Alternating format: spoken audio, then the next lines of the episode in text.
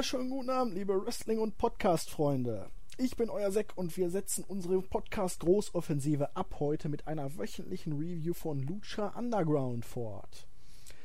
Und weil wir von wrestling-infos.de natürlich jederzeit politisch korrekt sind und die Beziehungen der EU mal wieder ein bisschen verbessern wollen, haben wir uns auch einen Quotengriechen für heute besorgt.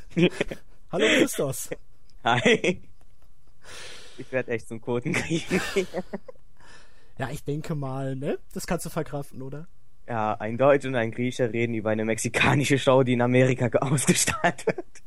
Ja, das Multikulti no hoch 10. Say no to racism. Ganz genau. ja, Lucha Underground. Neben NXT und Ring of Honor die aktuell wohl geilste Weekly im Wrestling-Business. Alle drei haben gemeinsam, dass sie nur eine Stunde laufen. Ein Schelm, wer jetzt Böses dabei denkt. Aber wir wollen euch natürlich nicht ins kalte Wasser schmeißen. Wir wollen nicht sofort mit der Review der aktuellen Ausgabe starten, sondern erstmal heute sozusagen eine kleine Info-Veranstaltung voransetzen.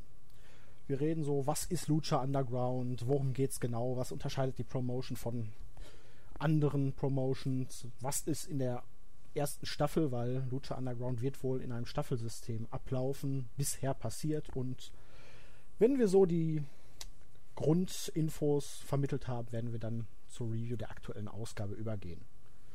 Du irgendwas so, bevor wir reingehen, was du unbedingt loswerden möchtest? Nee, nee. Hast eigentlich alles gesagt. Okay, ähm, ja, der Ursprung. Lucha Underground ist eine von El Rey Network produzierte TV-Serie, die, wie schon angesprochen, wohl in Staffeln ablaufen soll. Im Moment ist man mit dieser Woche bei Episode 13 der ersten Staffel und grundsätzlich gesehen ist es der amerikanische Ableger der mexikanischen Promotion AAA. Allerdings ist es halt eher ein Mix. Du hast viele Leute von AAA, gleichzeitig aber auch einen großen Haufen aus der amerikanischen Independent-Szene dabei. Natürlich auch ein paar ehemalige WWEler. Und ist eine bunte Mischung, oder? Ja, in, in Mexiko ist es ja eh immer eine bunte Mischung, egal ob Amerikaner, Mexikaner oder was auch immer dabei ist. Aber es gibt halt für jeden was. Es gibt Powerhouse, es gibt ein Powerhouse, es gibt Highflyer. Bei Lucha Underground gibt es ja größtenteils Highflyer. Es gibt einen kleinen, also einen Mini. Und es gibt alles, um ehrlich zu sein. Also ja, jeder wird irgendwas finden, was ihm gefällt. Ja, es ist halt so, um das mal deutlich auf den Punkt zu bringen, der Unterschied irgendwie auch zu WWE, wo man ja fast das Gefühl hat, jeder Wrestler ist gleich, alle pflegen fast den gleichen Stil, alle sehen gleich aus. Natürlich hier grundbasiert Lucha Libre, allerdings eher, würde ich sagen, eine Hybridisierung, so Mischung aus Lucha Libre und dem typischen amerikanischen High Flying, was so die meisten verkörpern. Ja. Gleichzeitig hast du aber auch praktisch so viele Leute, die verschiedene Stile pflegen. Du hast einen Mil Muertes, der ein mexikanisches Kraftpaket ist. Du hast Cage, der nur aus Muskeln besteht, glaub, ähnlich wie Big Rick. Du hast hier die drei von der Tankstelle. Ähm, hier, hier The Crew, Cortez Castro, Bale und Mr. Cisco, die eher so, wie sagt mit Striker, ein Street-Style pflegen. Du hast die typischen High Flyer wie Phoenix, Aerostar. Ja, Prince Puma Prince eigentlich Puma, auch, ne? Prince Puma, der allerdings doch eher noch den amerikanischen Lucha Libre-Stil verkörpert. Johnny Mundo, also John Morrison. Ja, aber da gehen wir gleich noch genauer drauf ein, auf die einzelnen Leute. Ja, die Show wird übrigens produziert von Robert Rodriguez, dem gehört auch das El Rey Network. Ist auch von TV-Produktionen bekannt, hat die Filme hier Machete, Spy Kids, Sin City hat er mitproduziert und was ich immer vom Titel her episch finde, The Adventures of Sharkboy und Lava Girl in 3D. ich muss da irgendwie immer an TNA denken. Als großer Sharkboy-Fan. Stimmt, jetzt, jetzt wo du mich auch dran erinnerst. Ja, es ist halt einfach, ne, Lucha Underground, viele Leute, die sind alle verschieden, auch wenn es hauptsächlich High Flying ist. Jeder hat so sein eigenes Markenzeichen. Und trotz der vielen Masken, wo man ja, zumindest wenn man Rest mexikanisches Wrestling schaut, immer so am Anfang die Probleme hat. Boah, irgendwie sehen die alle gleich aus. Wer ist jetzt welcher? Woran unterscheiden die sich? das funktioniert hier bei Lucha Underground eigentlich relativ gut, oder? Ja, vor allem, weil es immer ein anderes Design ist. Ich glaube, es gab einmal bei einer Show, äh, da war Phoenix ungefähr wie Puma gekleidet, aber sonst erinnere ich mich an kein Mal, wo mir irgendwie beide gleich, gleich vorkamen. Ja, auch die Location ist halt unheimlich passend, macht dem Namen Underground alle Ehre. Es ist so eine abgewrackte, abgefuckte Lagerhalle irgendwo in Kalifornien. Ja, aber es ist echt perfekt zur Show. Zum einen, es heißt Underground, wie du ja gesagt hast. Und zum anderen ist die Stimmung da unten sowas von Weltklasse. Und es gibt genügend Platz zu, für Sports. Es, äh, da passt eigentlich alles. Von außen, wenn es mal so gezeigt wird, denkst du dir, boah, war irgendwann früher vielleicht mal so eine Fabrik innen drin, wirkt's wie ja, vielleicht ein illegaler Fight Club oder irgendwie so eine Arena für Hahnkämpfe in Mexiko. Und da sind wir wieder bei den drei Street Fightern. ja, genau. ich sag gerne, die drei von der Tankstelle irgendwie haben sowas. Ja, du hast in der Arena halt Steinränge, so sieht's zumindest aus, so Steintribünen, wo die Leute drauf sitzen. Du hast einen großen Balkon, wo die Leute gerne runterjumpen von. So 20 feet in the air wird immer gesagt. Keine Ahnung, wie hoch das am Ende wirklich ist. Und wir sind ja noch auf diesem einen Lagerhaus oder was das ist, wo Mundo schon mal runtergesprungen ist. Genau. Dann hast du ein anderes Podest, da ist immer diese Liveband, die den Titelsong spielt. Ja. Ja, das war beim Aztec Warfare Match so geil. Und auch für die Segmente und so, wenn du da mal guckst, es sieht halt immer aus, da sind Graffitis dran gesprüht, da liegen irgendwelche Eisenstangen rum, das Licht ist diffus, die Fenster sind kaputt. Also es ist wirklich, diese Underground-Location wird halt wirklich perfekt inszeniert. Ne? Ja, und auch total filmreif, also so ab, äh, so kaputt, wie das alles aussieht. So Weltklasse ist das produziert. Ja, dann sind wir ja praktisch dann schon beim Showaufbau, ne?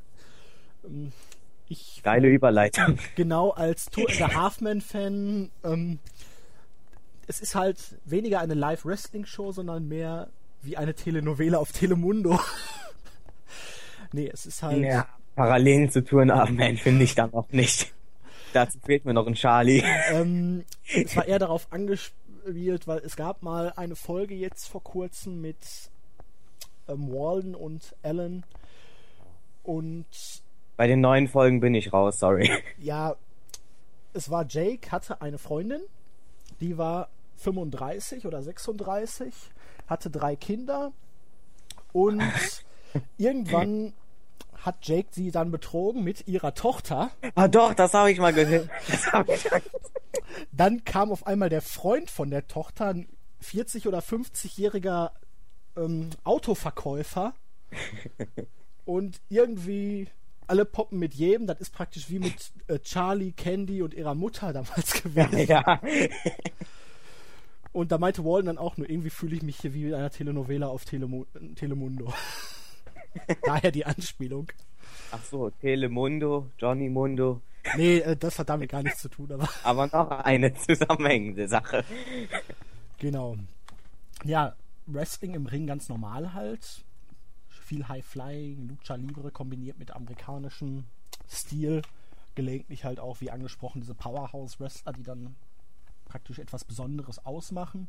Es gibt keinerlei Wiederholung, weil es ist halt im Stile einer TV-Show produziert. Ja. Die, da gibt es ja auch keine Wiederholung, wenn du jetzt eine Daily Soap irgendwie sowas guckst. Ja, irgendwann in zwei Jahren geht es auf Pro 7 die Wiederholung. Ah, hätte schon was Geniales. Ja, und die Segmente, das ist halt wirklich, man kommt sich vor wie im Film. Es ja. wird mit Musik untermalt, es wird Dramatik erzeugt. Manchmal laufen die auch mehr oder weniger so ein bisschen in Zeitlupe ab. Ja, wird viel auf Mimik und Gestik geachtet. Und vor allem gibt es ja auch Schauspieler, die da dran arbeiten. Also man versucht es echt so aufzuziehen. Ich möchte hier äh, vor allen Dingen mal rausheben, jetzt bei Episode 12, letzte Woche, zum Beispiel dieses Video-Package über Cage. Das Ach, ist so ja. wirklich das perfekte Beispiel dafür, dass es halt mehr ja, TV-Serie als Live-Wrestling-Show ist, aber die Kombination macht es halt einfach so großartig, weil Cage ist irgendwo in seiner abgewrackten Nachbarschaft ist am Gewichte stemmen und irgendwelche Geeks kommen auf einmal auf ihn zu und meinen ihn vermöbeln zu Ja, müssen. ja. Und er, ohne jetzt große Wrestling-Moves aufzupacken, er nimmt einfach seine Kraft und er fuckt die ganzen Leute da ab. Er nimmt die auseinander, prügelt die. Der eine kriegt, glaube ich, einen noch mit der Bierflasche ab, der Ja. andere mit einer Eisenstange oder irgendwie so. Mein, mein Cage wird sogar mit der Bierflasche angegriffen und er revanchiert sich da, oder? Ja, irgendwie so war's. Ja. Und es fehlte eigentlich nur noch, dass im Hintergrund gespielt wird, Everybody is Kung Fu. Und durch die Luft fliegt Bruce Lee. ja. Aber wirklich, du hast es dann in Zeitlupe, wie er die Leute dann da rumschleudert und verprügelt. Also es ist wirklich absolut fantastisch inszeniert, aber es ist halt Robert Rodriguez, bekannter Produzent. Eine Show von Lucha Underground kostet wohl so 400 bis 600.000 in der Produktion, also ähnlich wie Monday Night Raw oder auch SmackDown. Das ist schon Ja. unfassbar, gerade wenn man sich die Einschaltquoten ansieht. Man braucht einen guten Geldgeber dafür, dass das funktioniert. Und den hat man ja, im Moment noch. die Show wächst ja zum Glück immer weiter und wer weiß, irgendwann könnten sie durchaus genug Ge äh, Profit dadurch machen. Also ich würde es ihnen gönnen, weil sie für mich wöchentlich das beste Produkt abgeben. Ja, da ist was dran. Und was kann man noch so zum Aufbau sagen? Es ist halt auch brutaler als der Mainstream, wenn man so möchte. Es gibt Chairshots gegen den Kopf, die sind aber glaubhaft eingesetzt, weil wenn es mal wirklich einen gibt, dann findet da auch immer ein erfolgreicher Pin im Anschluss statt. Hatten meist. wir bei, ich glaube, Chavo gegen Blue Demon war es in der Fehde. Ja, Chavo bei Aztec Warfare auch. Genau, da gab es, glaube ich, sogar drei oder vier Stück, ne? Hat er richtig aufgeräumt. Weiß ich nicht, da ist jetzt lang her. Es gibt auch Blut, für alle, die jetzt so richtig steil auf Blut gehen. ja, Blut. War schon jetzt hier auch Episode 12, wo Cage am Ende Conan mit dem Title Belt niedergestreckt hat und Conan dann wirklich so einen richtig typischen Mexico City Blade Job gemacht hat. Ja. So erinnerte ein bisschen an die früheren Blutungen von Ric Flair, um es mal so auszudrücken. Ja. Und danach zerreißt er einfach mal den Titel. Ja, so als Einfach wäre es nichts, wie, Ja. als wäre es Papier. Wie äh, ist das denn für dich so mit diesem Aufbau, mit diesen filmreifen äh, Segmenten und so? Das ist ja mal was komplett anderes. Ja, ich finde es perfekt. Äh, Bei WWE fühlt man sich ja manchmal total gelangweilt, wenn man da zum Beispiel Michael Cole bei irgendeinem Interview sieht oder sowas. Dagegen Lucha Underground macht das dann mit Vampiro, der irgendein Interview führt, aber da kommt durch die Musik, durch die Atmosphäre, da kommt richtig Stimmung auf. Und das hypt halt einen richtig, anstatt so irgendwie zwei gelangweilte Leute zu sehen, die irgend so einen Scheiß reden. Auch die Cage, äh, das Cage-Hype-Video da fand ich richtig geil, weil es ist halt richtig so ein Street Fighter-Video. Und Das ist hat halt eigentlich- auch einfach anders, ne? Ist mal was Ja, ja. Neues. ah ja, du hast doch mal eine Monsters Independent äh, Ausgabe gemacht. Anders sein ist nicht verkehrt oder so. Ja. Bei Lucha Underground. Es war ja auch hier um andere Beispiele für diese Segmente zu nehmen. nennen. Chavo Guerrero sitzt irgendwo backstage, Dario Cueto, auf den wir gleich noch eingehen, kommt dann dazu und meinte, ja, ich habe eigentlich mehr von dir erwartet und dann kommt da richtig so diese schmierige Heel-Boss-Art durch, da auch wieder diese passende Musik im Hintergrund. Ja. Einfach perfekt.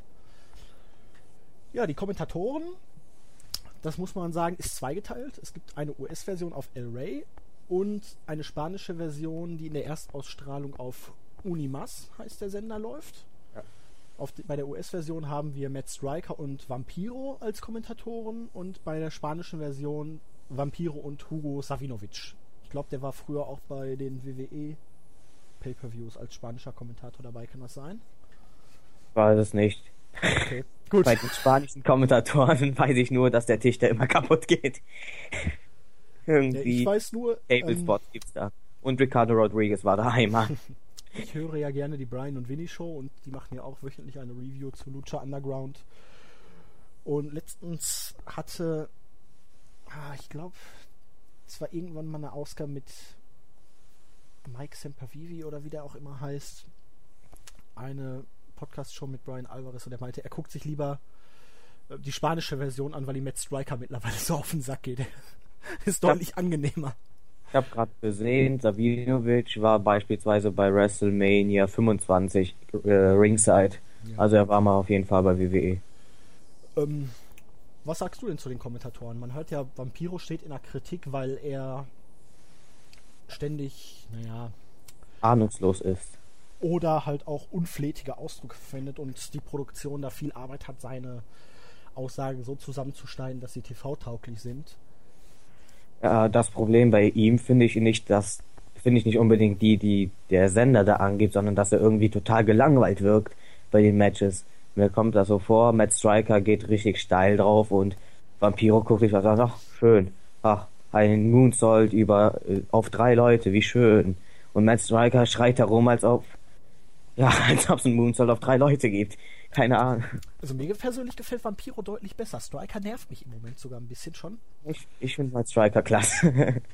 bei Striker, das trifft wirklich zu. Wenn du ihn zum ersten Mal bei irgendeiner neuen Show oder so hörst, ist er großartig. Aber irgendwann wiederholt es sich und wiederholt es sich und es ist immer das Gleiche und auch er hat Probleme, Moves zu benennen. Kommt hier bei einer Sit-Out Powerbomb auf einmal auf eine Baba Bomb, als ob Bully Ray die, die Sit-Out Powerbomb hier eingeführt hätte und hat dann auch teilweise so, oh, I never seen that before und kann auch ja. äh, einen Reverse Rana nicht benennen und boah, das habe ich, also was für eine Aktion. Guck dir mal Pro Wrestling Guerrilla an. Da sind die Aktionen bei Cage, bei Prince Puma, alias Ricochet jedes Mal zu sehen, jeden Monat oder alle zwei Monate. Das ist völlig normal. Und ich finde Vampiro großartig. Also er geht auch teilweise steil. Das Match muss ihn fesseln. Okay, da stimme ich dir zu. Aber er steht dann auch auf und ist voll dabei. Ja, das war halt so geil an der letzten Ausgabe. Er steht auf einmal auf und fordert das Publikum aufzuklatschen. Ja. Und ich finde es dann auch großartig, wenn er mit Striker zusammenstaucht. Ach, jetzt halt doch einfach mal die Fresse und genieß das Match. so. Ja. Die beiden sind schon so ein bisschen man könnte ja, ein bisschen die, gereizt in der Stimmung dabei, ne? Also. Kennst du zufällig die How I Met Your Mother Folge, wo dieser Spiegel zerbricht und man auf einmal alles mit anderen Augen sieht? Ja. Das habe ich jetzt irgendwie auch. habe ich dir das jetzt vermiest? ja. Matt Striker schreit echt wie jede Scheiße rum. so, Mission accomplished.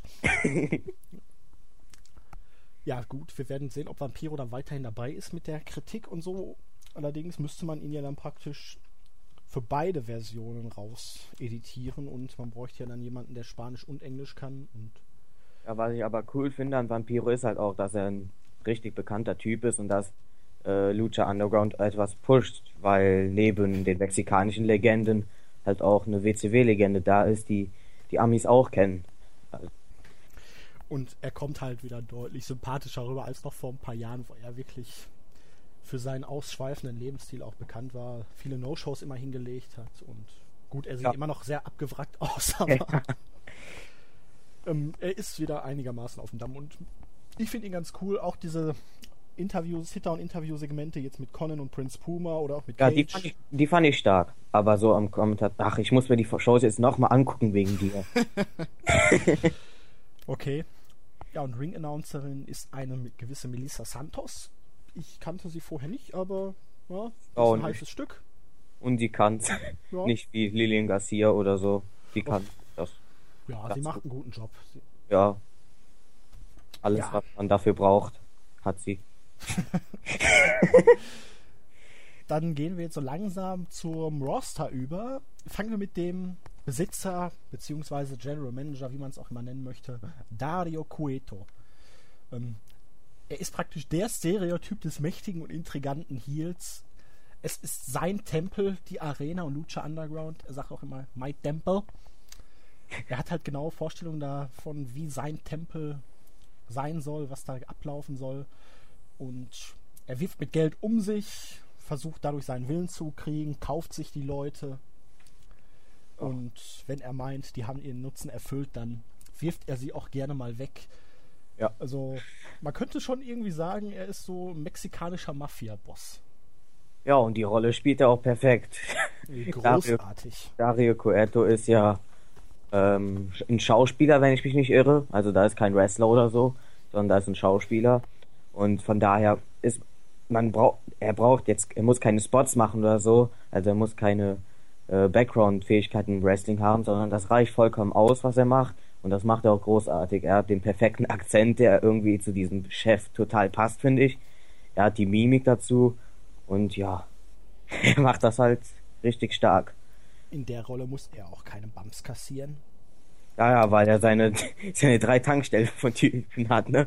Im Moment, im Moment. Er hat ja auch andere, er hatte ja auch Big Rick zwischendurch, er hatte versucht, Jetzt- Chavo dazu Jetzt hat er wohl manipulieren. Aber nee, er ist halt wirklich absolut großartig. Ich hatte am Anfang meine Bedenken, dachte mir, ach, schon wieder ein Heel-Boss, der da irgendwie seine Sache durchzieht. Das ist halt ausgelutscht. Ja, ja, aber das Gute ist halt, es gibt keine 20-minütigen Anfangspromos von dem äh, vom Boss und seiner Frau, sondern man das hätte man vorhin auch sagen können zum Produkt. Die Promos werden immer kurz gehalten und es kommt nur das Wichtigste raus. Man spricht nicht fünf Minuten, zehn Minuten lang um den heißen Brei herum, sondern man kommt direkt auf den Punkt und deswegen stören die Promos auch niemanden. Dafür hat man ja auch keine Zeit, aber Ja, ja, das sollte man sich bei WWE dann überdenken. ähm, ich bin auf jeden Fall sehr positiv überrascht gewesen schon nach den ersten Ausgaben, weil ich dachte so, boah. TNA hat jedes Jahr irgendwelche Heel-Bosse, die unbedingt Intrigen spinnen müssen. WWE hat das jetzt in den letzten Jahren immer wieder gemacht. Es reicht aber. Das ist wirklich erfrischend und der Kerl ist so ein großartiger Schauspieler, dass es wirklich absolut fantastisch Ja. ist. Okay, dann gehen wir so ein bisschen zum Roster über, würde ich mal sagen. Ähm, fangen wir doch mit dem Champion an. Der ist im Moment Prince Puma, alias Ricochet. Aus den US-Indies, aus Japan bekannt. Letztes Jahr einer der größten Stars der Szene. Ja. Und er hat sich den Titel in dem schon von uns in der Raw Review öfters gelobten Aztec Warfare Match geholt, in dem er als letzten Johnny Mundo eliminiert hat. Das Aztec Warfare Match. Ein Royal Rumble ähnliches Match, 20 Leute, zwei haben begonnen, alle 90 Sekunden kamen weiterer rein, allerdings keine Over-the-Top Elimination, sondern ausschließlich Pin und Submission. Das hat dieses Match so fantastisch gemacht, weil du hattest halt wenige Leute, die gleichzeitig immer im Ring waren. Die Leute sind rausgeflogen, haben ihre Dives gezeigt und es war immer, immer Action. Es gab keine langen Ruhepausen. Und keiner wurde scheiße dargestellt. Ganz genau. Selbst der größte Lappen wurde stark dargestellt. Ja, das ist ja allgemein bisher so fantastisch bei Lucha Underground. Ja, ja. Es gibt keine Geeks wie bei WWE. Selbst die Ja, Undercarder es dürfen gibt- sich beweisen. Es gibt einen angedeuteten, finde Ja. ich, Son of Havoc. Da kommen wir gleich drauf.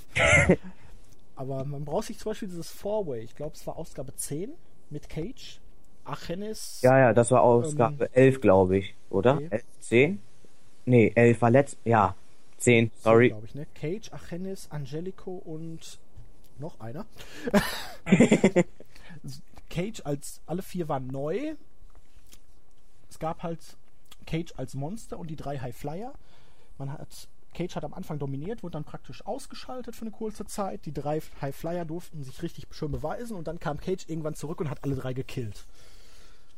Es waren sechs Minuten, aber alle vier Leute kamen over und du hattest Cage sofort in eine Position gebracht, wo er glaubhaft in der Main-Event-Region Fuß fassen konnte. Absolut fantastisches Beispiel dafür, dass die Leute hier wirklich overgebracht werden.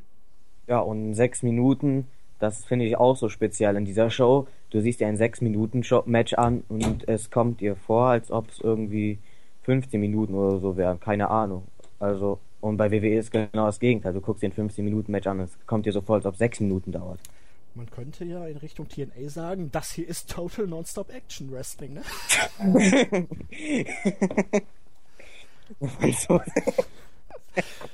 Der ist fies. Etwas, etwas. Ähm, ja, Prince Puma ist praktisch als vom Gimmick her ein junger Rookie, der Schützlinge, Stop Action, sorry. ähm, er ist der Rookie und Schützling von Conan, wird als Zukunft des Lucha Libre beschrieben und hatte am Anfang so seine Probleme, wurde von Big Rick durch den Tisch geworfen und besiegt, hat ein Match gegen Johnny Mundo verloren, auch wenn er immer halt im Fokus stand, hat sich Ja. dann aber beim Aztec Warfare den Titel geholt, hat ihn jetzt, wir gehen ja jetzt nicht auf Spoiler ein, weil wir uns auch bewusst selber nicht haben spoilern lassen, also Jo. Wird es zu den weiteren Ausgaben noch nichts geben. Wer jemand tut's. Ähm, ja, er hat den Titel jetzt einmal gegen Phoenix clean verteidigt und einmal nach einem DQ-Sieg gegen Cage und ist sozusagen der Fixpunkt in den Shows. Ja, vor allem kam er in den ersten Shows, er hat eigentlich jedes wichtige Match verloren. Er hat das erste Match, ersten Main Event gegen Mundo verloren. Er hat das Triple Threat Match verloren mit Rick und Mundo, wo es um die 100.000 ging. Er hat das Qualifying Match verloren für das Aztec Warfare Match, also wer die, den Spot auf die Nummer 20, also die letzte Nummer bekommt. Hat eigentlich jedes wichtige Match verloren. Und dann am Ende hat er sich halt doch durchgesetzt, was mir jetzt irgendwie Angst macht, weil er wie Cena rüberkommt, wenn man es so sieht. Ähm, eigentlich ist es eher eine Entwicklungskurve. Er ist der Rookie, der immer knapp gescheitert ist, aber im entscheidenden Moment hat er dann All Odds überwunden und ist zum Sieger gereift. Praktisch eine Light-Version von Sami Zayn. Stimmt, das, stimmt, das hat mich, das hat mich gerade an Sami Zayn erinnert, ja. Ja, sie ähneln sich auch von, Rest from, von den Skills her, finde ich. Also beide sind Weltklasse im Ring. Ja, Johnny Mundo hattest du schon angesprochen. Wer äh, befindet sich dahinter? Ja, er ist eigentlich die Nummer 2 bei Lucha Underground. Zu Beginn sogar die Nummer 1. Es gab halt die Fehde Cuerto, äh, Big Rick und die drei Tankstellen, die Tankstellen-Geeks gegen äh, Johnny Mundo, weil Johnny Mundo halt der Erste war, der sich richtig durchgesetzt hat. Aber äh, Puma war halt auch immer dabei hat Mundo geholfen, hat aus Versehen mal einen Chairshot von Mundo abbekommen. Also die zwei sind auf jeden Fall der Mittelpunkt der Shows und ja, auch beim Meister Warfare Match waren es halt die beiden, die bis zum Ende drin waren. Ja, und hinter Johnny Mundo befindet sich niemand geringeres als John Morrison, der ehemalige WWE-Wrestler. Ja, jetzt, jetzt, jetzt, sieht man auch gut, dass aus John Morrison ganz klar ein Main-Eventer werde, äh, hätte werden können weil er hat den Stil, er hat die das Können, äh, die In-Ring-Skills natürlich und ja, am Mike fand ich ihn eigentlich auch nie so scheiße, wie viele sagen. Er ist solide am Mike, aber großartig ja, ja. ist er jetzt nicht. Ja, ja, klar, aber ich meine, mit der Ausstrahlung, mit dem Charisma und mit dem In-Ring hätte es eigentlich gereicht. Tja. Ist wie im Fußball, ne? Manche Talente fallen einfach durch, durchs Raster. Ja, ähm, der böse Heel der ersten Folgen war damals Big Rick mit der Crew zusammen, also Mr. Cisco, ähm, Bale und Cortez Castro. Mittlerweile ist Big Rick möglicherweise wieder Face, weil er wurde jetzt von der Crew in Ausgabe 11 eliminiert, hat eine Zigarre ins Auge bekommen, weil er gesagt hat, von wegen, jeder, der sich mir auf dem Weg in den Titel in den Weg stellt, der kriegt ein Problem. Das haben seine Leute wohl als Beleidigung aufgefasst, haben ihn auf jeden Fall attackiert und danach auch ein fettes Bündel von Dario Cueto bekommen. Ja, da kam es mir irgendwie so vor, als ob sie schon davor bezahlt worden sind und irgendwie äh, Big Rick elimin äh, eliminieren sollten. Ja, man könnte ja meinen, dass Coeto vielleicht mit Big Rick nicht zufrieden war, weil er halt ja, ja, im entscheidenden Moment versagt hat. Das ist wohl, glaube ich, auch die Story und deswegen denke ich mal voraus und kann mir vorstellen, dass Cage jetzt der nächste wird, der von äh, Coeto die ganze Zeit bezahlt wird und der halt jetzt die Rolle von Big Rick übernimmt und irgendwann könnte es möglicherweise zur Fehde Cage gegen Rick kommen.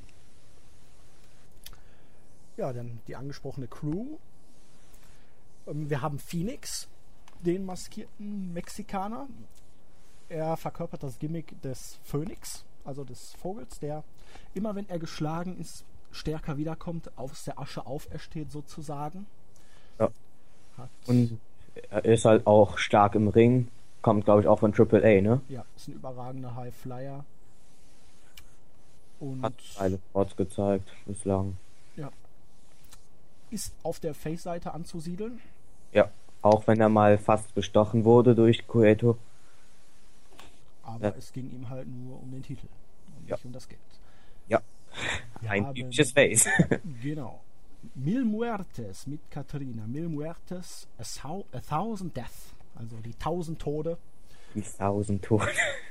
Das hatten sie mal auch erklärt, wo dieses Gimmick herkommt. Hatte irgendwas mit ganz vielen Erdbeben oder sowas zu tun? Ja, ja gab mal Erdbeben. Als er sieben war, sind dann seine Eltern gestorben. Er war auf sich allein gestellt und wusste mit dem Tod umzugehen. Irgendwie sowas. ist übrigens El Messias auch als Judith Messias mal bei TNA gewesen, damals in einer brutalen Fehde mit Father James Mitchell und Abyss.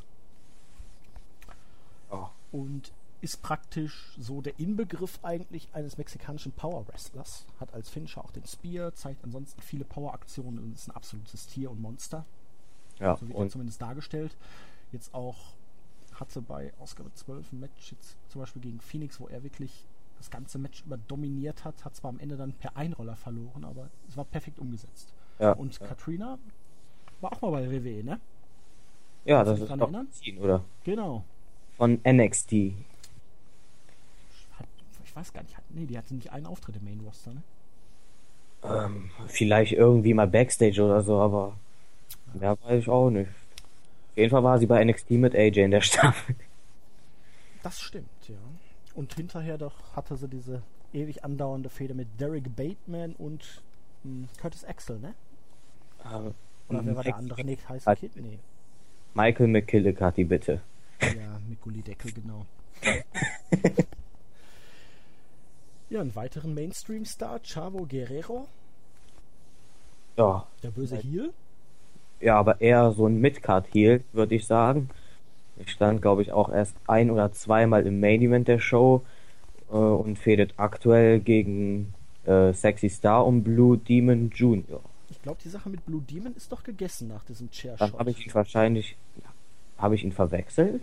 Nee, es hatte ja die Fehde, aber dann kam doch Blue Demon bei dieser offiziellen Entschuldigung, hat ihm da Chairshots verpasst und zumindest haben die Kommentatoren so gespielt, als wäre die Sache jetzt gegessen.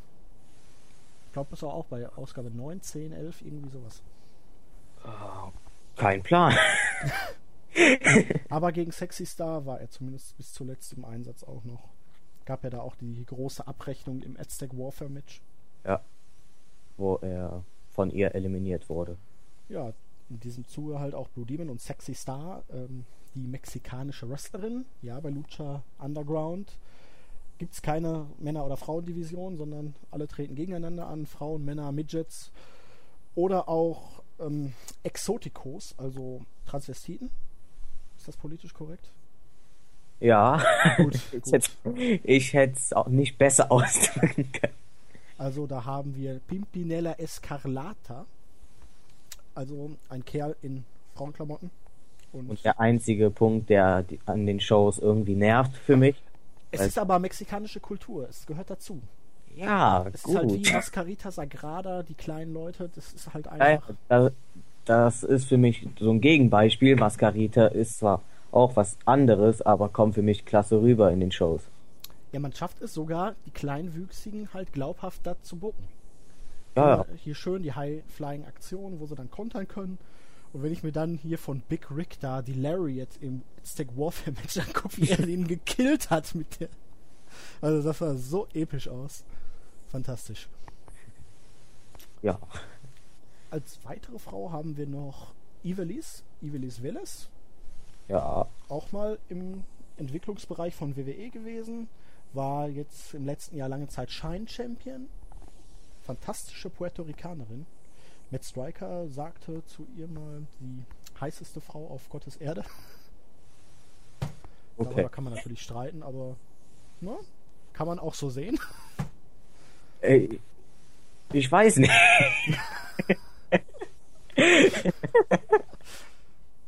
Du darfst dir deine Meinung gerne äußern. Nee, das Problem ich habe sie gerade nicht im Kopf. Nein? Nee, wer ist das? Alter! Moment, kurz die Berichte zu, durchgehen. Die war doch auch im Aztec Warfare Match. Ach so, okay. Ja, okay, könnte stimmen. Matt Striker. Okay, das lassen wir dann einfach mal so stehen. Ähm, Pentagon Junior, schwarz-weiße Maske und Klamotten. Der Gegenpart in Mexiko gewesen zu Octagon Junior. Ähm, absolut cooler Typ. Hat eine coole Maske, einen extrem genialen Gesichtsausdruck da drauf. Im Ring auch nicht schlecht. Und ich würde ihn nicht unbedingt als klaren Heel sehen, sondern eher als Ach, Ja, aber so- ich hasse die Welt. Ja, das Outfit kommt auf jeden Fall so rüber. ist ja ganz schwarz-weiß gekleidet, kommt mysteriös rüber. Auch, Auch die letzte Promo, die er gehalten hat, dass er jetzt sich da an den Leuten rächen will und so, das ist schon Ja. eher ein bisschen facelastig, auch wenn er eigentlich so vom Verhalten eher, eher an Heel erinnert, ne? ja, ja. Ja, wen haben wir denn da noch? Wer hat ja Cage, Nein. wie angesprochen, der kam erst ab Episode 10 und ist sofort ins Title Picture gerannt, ja. indem Und, er Puma auseinandergepflückt hat. jo, Drago und King Cuerno, die sich wohl die intensivste Rivalität der bisherigen Staffel geliefert haben. Drago, der Drache, mit der riesigen Zunge. genau, blaues Outfit, äh, eine riesige gespaltene Zunge und da kommt auch irgendwelcher Blue Mist raus. Ja, Und King Cuerno, ähm, ja, in Mexiko als El Hijo del Fantasma bekannt, war früher mal bei WWE im Gespräch, weil er für einen Mexikaner relativ groß ist und auch Englisch spricht. Er ist sozusagen der König der Jagd. Kommt ja, mit er kommt ja auch mal mit dem Elchkopf da in den Ring rein. Ja, ein Hirschkopf ist es, glaube ich. Ein Elch ist Hirschkopf? es nicht. Ja, auf jeden Fall irgendein hirschähnliches Tier. Den setzt er dann auch immer auf einen von den Ring. Ringpfosten drauf, so dass der Kopf in den Ring guckt. Ja, kommt auch immer ziemlich cool rüber. Ja. Ist ein cooles Gimmick. Auf jeden Fall. Ja, dann haben wir halt noch viele High Flyer wie Ach Hennis, Aerostar, Superfly, Angelico, Mariachi Loco. Da muss ich immer an South Park denken. Du kennst die Folge mit WWE? South Park? Ja. Ja, Wo da Kenny reinkommt. El Pollo Loco! äh, ja, ansonsten haben wir noch diese, die Frau, Angela Fong, die tauchte immer mal wieder in den Ja. ersten Folgen auf und hat Ja. sich irgendwie irgendwas Also- beobachtet. ja, und jetzt kommt sie, schätze ich mal, in den Mittelpunkt, weil sie ja letzte, die letzte Show auch beendet hat. Sie sucht ja irgendjemanden anscheinend. Ja, sie war im Office von Dario Cueto und hat gesagt, Ja. sie sucht jemanden. Er sagte, wen? Und sie sagte nur Matanza oder Natanza, ne? Äh, ja, Irgend, ich, hab's nicht, ich weiß nicht, ob mit M oder N. Und vielleicht könnte das irgendein Hinweis auf El Patron sein. Einfach nur so, vielleicht kommt er ja bald. ich, Ich habe keinen Plan, ich habe keine Tapings gelesen. Ähm, ich auch nicht. Aber das wäre eigentlich zu früh gewesen, weil die Tapings zu lange da schon her sind. Mein, ähm, meine Idee ist eher, dass sie jemanden sucht, der jetzt bei Lucha Underground unter einer Maske antritt mit einer neuen Identität, der früher halt laut Storyline als Matanza Natanza, ich weiß es nicht genau, ich glaube Natanza, Stimmt, das, das bekannt war und ja, ihr Geld schuldet oder irgendwelche Dienstleistungen oder so. ja, das könnte durchaus sein. Aber da muss es auch eine große Storyline sein, finde ich. Ja, man hat es ja gut aufgebaut. Immer dieses Auftauchen und wie sie dann auch jetzt verschwunden ist, praktisch wie der Wind, ne? Als Ja, ob sie ein ja. Geist wäre. Ich musste da an den Roadrunner denken, wenn der über die Straße flitzt und dann nur noch so die Spuren zu sehen sind. Das könnte auf jeden Fall sein. Ja, und dein Liebling, Son of Havoc. Ja! Erzähl! Der Heath Slater von Lucha Underground.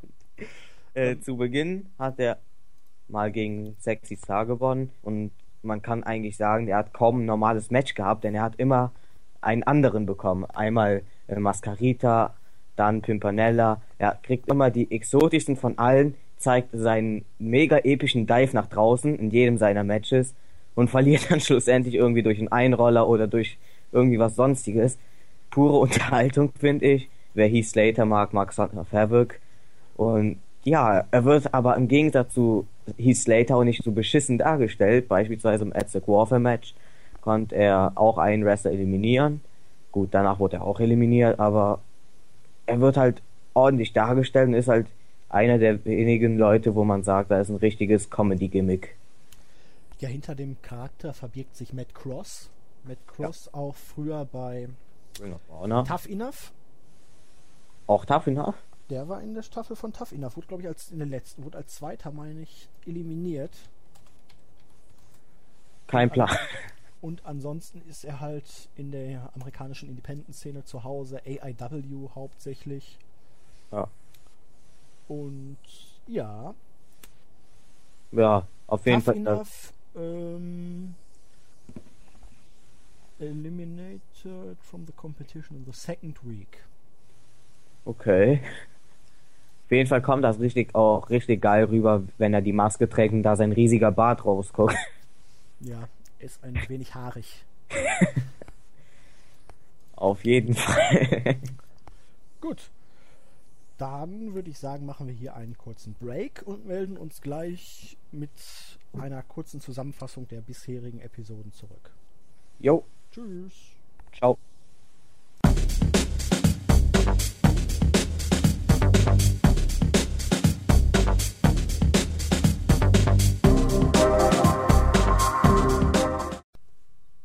Da sind wir auch schon wieder. Nach einer kleinen Pause melden wir uns heute in neuer Besetzung zurück. Der Christos ist dieses Mal für die letzten Minuten, Stunden, Tage, Wochen leider verhindert. Dafür habe ich mir jetzt mal spontan den Jens gekrallt. Hallo Jens. Schönen guten Tag. Warum brichst du gleich zu Beginn schon Käfig? Hättest du doch einfach gesagt, ich habe Christoph äh, gerade attackiert und seinen Platz eingenommen. Naja, ich habe ja den Podcast damit begonnen, dass ich ihn als unseren Quotengriechen bezeichnet habe, um die politischen Spannungen etwas zu entlasten. er arbeitet praktisch hier ab, was wir so an äh, Steuergeld.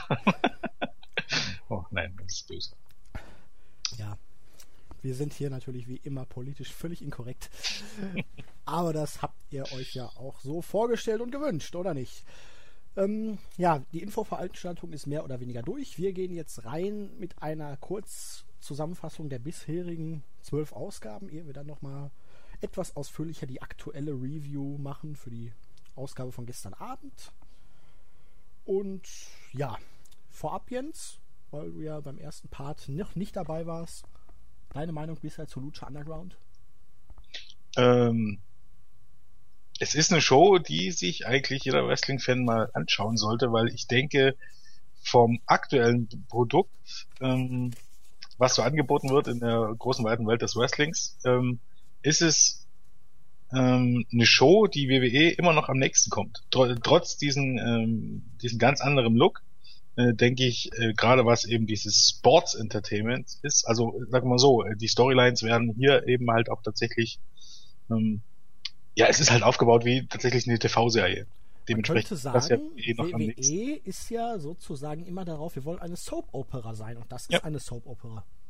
Und das ist vor allen Dingen tatsächlich dann eine gute Soap-Opera, also weil man irgendwie genau das richtig macht, was WWE immer so falsch macht. Und weil man tatsächlich wirklich in der Lage ist, äh, Geschichten zu erzählen, ohne eben jetzt das in äh, ewig lange Promos enden zu lassen oder irgendwas, sondern äh, man merkt, dass die Leute, die das Ganze produzieren, wirklich Ahnung vom TV-Geschäft haben. Ja, und ich habe es mit Christoph schon angesprochen. Du hast im Moment eigentlich drei gute Weeklies: Ring of Honor, NXT und Lucha Underground. Und alle haben gemeinsam, sie glauern eine Stunde. Vollkommen richtig. Also, und dann ja natürlich auch New Japan, was sehr gelobt wird. Aber äh, gut, das ist jetzt, halt jetzt keine regelmäßige Weekly, genau. sondern eher wir fassen was Altes zusammen und machen es großartig. Ich, nee, ich, ich finde auch, ähm, ich meine, man kann ja über NXT und, und ROH sagen, was man will. Ich meine, das sind auch nicht alle Shows gut, aber es ist echt der Vorteil, eine Stunde, die ist so schnell rum. Meistens ist es ja, wenn die, wenn keine, also wenn man die Werbung skippt oder wenn die vorher schon rausgeschnitten ist, ist es ja nicht mal eine Stunde. Und äh, das ist wesentlich angenehmer als äh, sich, sich durch drei Stunden manchmal durchzuquälen. Selbst wenn die drei Stunden, wenn selbst wenn eine Stunde der drei Stunden davon gut ist, aber es ist wesentlich angenehmer, das stimmt schon. Okidoki. Gehen wir rein. Ja, wie beginnt man den, äh, eine neue Promotion? Natürlich am besten mit dem Besitzer, General Manager, wie man auch immer diese Person bezeichnen möchte. Hier ist es Dario Cueto. Haben wir habe ich mit Christos schon drüber gesprochen. Praktisch der Inbegriff eines ah, hier Geschäftsmoguls, eines reichen Mafiosis möglicherweise. ja, könnte man so sagen, ja. Und natürlich hat er sofort gesagt, hier, das ist mein Tempel und ich habe Kohle, deswegen derjenige, der mich heute am meisten beeindruckt, der kriegt 100.000 Dollar geschenkt und dieses ich hau Geld raus, um meinen Willen zu kriegen, ist ja dann auch praktisch über die ganze Staffel immer wieder aufgekommen. Da gab es eine Belohnung für ein Match, da kriegen die Schläger immer schön Geld zugeschustert, wenn sie ihre Rolle gut ausfüllen. Ja. Es ist äh, quasi so, ähm, ein, reicher Typ, der, also man kennt das ja so Boxpromoter oder so, äh, dass sich in den Kopf gesetzt hat, seine eigene, seine eigene Promotion in die Welt zu setzen und ähm, genau das auch umsetzt, weil er, keine Ahnung, das als sein Hobby betreibt, so könnte man das wahrscheinlich sagen. Ja, und dann wurde die erste Rivalität auch direkt eingeleitet mit Blue Demon Jr., der gegen Chavo Guerrero gewonnen hat. Das ist sozusagen die erste größere Fehde über die ersten Folgen gewesen. Blue Demon gegen Chavo, der von seiner Leistung sehr enttäuscht war, dann auch heel geturnt ist, von Cueto dann auch noch so ein bisschen angestachelt wurde in diesen Backstage-Segmenten. Ach, Chavo, das, du bist aber nicht mehr der, der du einmal warst und ich glaube nicht, dass du das Zeug noch wirklich hast, um hier zu bleiben. Es wurde schon direkt der Baustein gelegt dafür, dass Conan und, sich, und Cueto sich absolut nicht abkönnen. Die beiden Genau. Sozusagen Autoritätspersonen, weil ja, was ist Conan eigentlich außer Legende, wenn man jetzt mal seine Mentorenrolle von Prinz Ähm, Puma wegnimmt? Ja, nix, er ist halt Ja, der er ist halt Mentor. ja, genau. Er ist halt, man, man könnte sagen, ähm, Cueto ist eben der Promoter der, ähm, der Company und Conan ist der Trainer vom, eines der Topstars, wenn man so möchte. Vom Kronprinzen. Vom Kronprinzen, genau. Wir hatten Son of Havoc, der gegen Sexy Star nach einem Einroller mit Griff an die Hose gewonnen hat. was? Wer hat denn Haus geschrieben? Im Showbericht sehe ich gerade mit Griff an die Haus. Okay. Ja, Yo, an die Haus. Son of Havoc, der Lieblingswrestler von Christos, Ja, sein Pendant zu Heath Slater. könnte man so sagen, ja, ehemaliger Tough Enough-Kandidat. Mhm. Matt Cross. Und Johnny Mundo gewann gegen Prince Puma. Puma ja hier Ricochet als Rookie präsentiert, dann auch nach starkem Match die Niederlage gegen den früheren John Morrison. Und es war halt nicht nur der Beginn einer Freundschaft-Rivalität, wie mit Striker eigentlich in jeder Show zum Besten gibt, sondern auch der Anfang einer Entwicklungskurve für Puma in Richtung Titel, ne? Genau. Ähm, damals, als ähm, die Tipping-Ergebnisse kamen oder als die Show durch war, haben sich viele gefragt, warum äh, gleich im ersten Match, äh, in der ersten Show dieses Match und warum äh, John Morrison sofort gegen Prinz Puma gewinnen durfte, obwohl Prinz Puma eigentlich damals schon auserkoren war, um als das Gesicht der neuen Company. Äh, aber das sollte später dann durchaus alles noch irgendwie Sinn ergeben. Von daher, ähm, ja, man begann halt gleich in der ersten Show mit dem richtigen Kracher. Und fantastisches Match, sollte man sich Ja. ansehen, wenn man rankommt. Es gibt so, ach, das gibt sogar Das auf ist- YouTube ja, ja, völlig genau. legal in voller Länge auf dem YouTube-Kanal von Lucha Underground. Den können wir nachher auch nochmal verlinken. ähm, ihr, oh, ihr, genau, wir können den verlinken. Ihr braucht auch einfach nur regelmäßig bei uns im Board gucken. Also wir aktualisieren die Videos immer. Äh, neben so diesen kleinen Highlight-Videos gibt's dann auch immer, ich glaube am Freitag veröffentlicht das immer, immer ein Free-Match, meistens den Main-Event. Also selbst wenn man jetzt nicht unbedingt äh, das Internet in irgendwelchen Foren durchforsten möchte und sich die Show, um sich die Show downzuladen oder irgendwo anzugucken auf äh, grau angehauchten äh, Seiten, äh, dann nur auf zumindest vollkommen richtig, da gibt's immer genügend Videos und mindestens ein Match in voller Länge, von daher ähm, ja, zumindest so kann man immer up to date bleiben. Und meistens äh, sucht man dann auch wirklich schon immer die guten Matches raus. Also lohnt sich auf alle Fälle. Also hier in der ersten Folge eben zum Beispiel äh, Johnny Mundo, aka John Morrison gegen Prinz Puma, aka Ricochet. Gleich der erste Kracher. Ja, und irgendwie erinnert mich so angehaucht die Story ein bisschen an El Generico beziehungsweise Sami Zayn. Ne? Am Anfang immer gescheitert in Ja, den großen Matches genau. und dann kam der Titelgewinn. Es ist halt diese Entwicklungskurve da, die wirklich hier wunderbar herausgearbeitet wurde. Ja, und hinterher wurden sie dann halt beide platt gemacht von den dreien von der Tankstelle. Ähm, Ja. Nein, äh, die Crew, damals noch bestehend aus Ezekiel Jackson, aka Big Rick. Ähm, ach ja, jetzt stehen hier im Bericht noch die alten Namen. Ähm, Ah. Cortez und äh, Mr. Cisco. Äh, Mr. Cisco. Mr. Cisco, genau. Und hinterher kam noch Cortez Bale dazu. Cortez, Cortez Castro? Nee, Ja, Cortez Castro? irgendwie Ich glaube ja. Castro, ja. Ja, die heißen ja alle gleich da. Nein, Spaß beiseite. Und ja, das Geld haben dann natürlich die gekriegt, die den Willen von Dario Coito erfüllt haben, nämlich Big Rick und Konsorten. Vorerst zumindest. Ja. Also die Storyline war so, sollte man vielleicht noch erzählen, dass Kato am Anfang der Show gesagt hat, dass äh, derjenige, der ihn bei dieser Show am meisten beeindruckt, 100.000 Dollar bekommt. Habe ich das vergessen? Ich glaube, das haben wir nicht gesagt. Okay.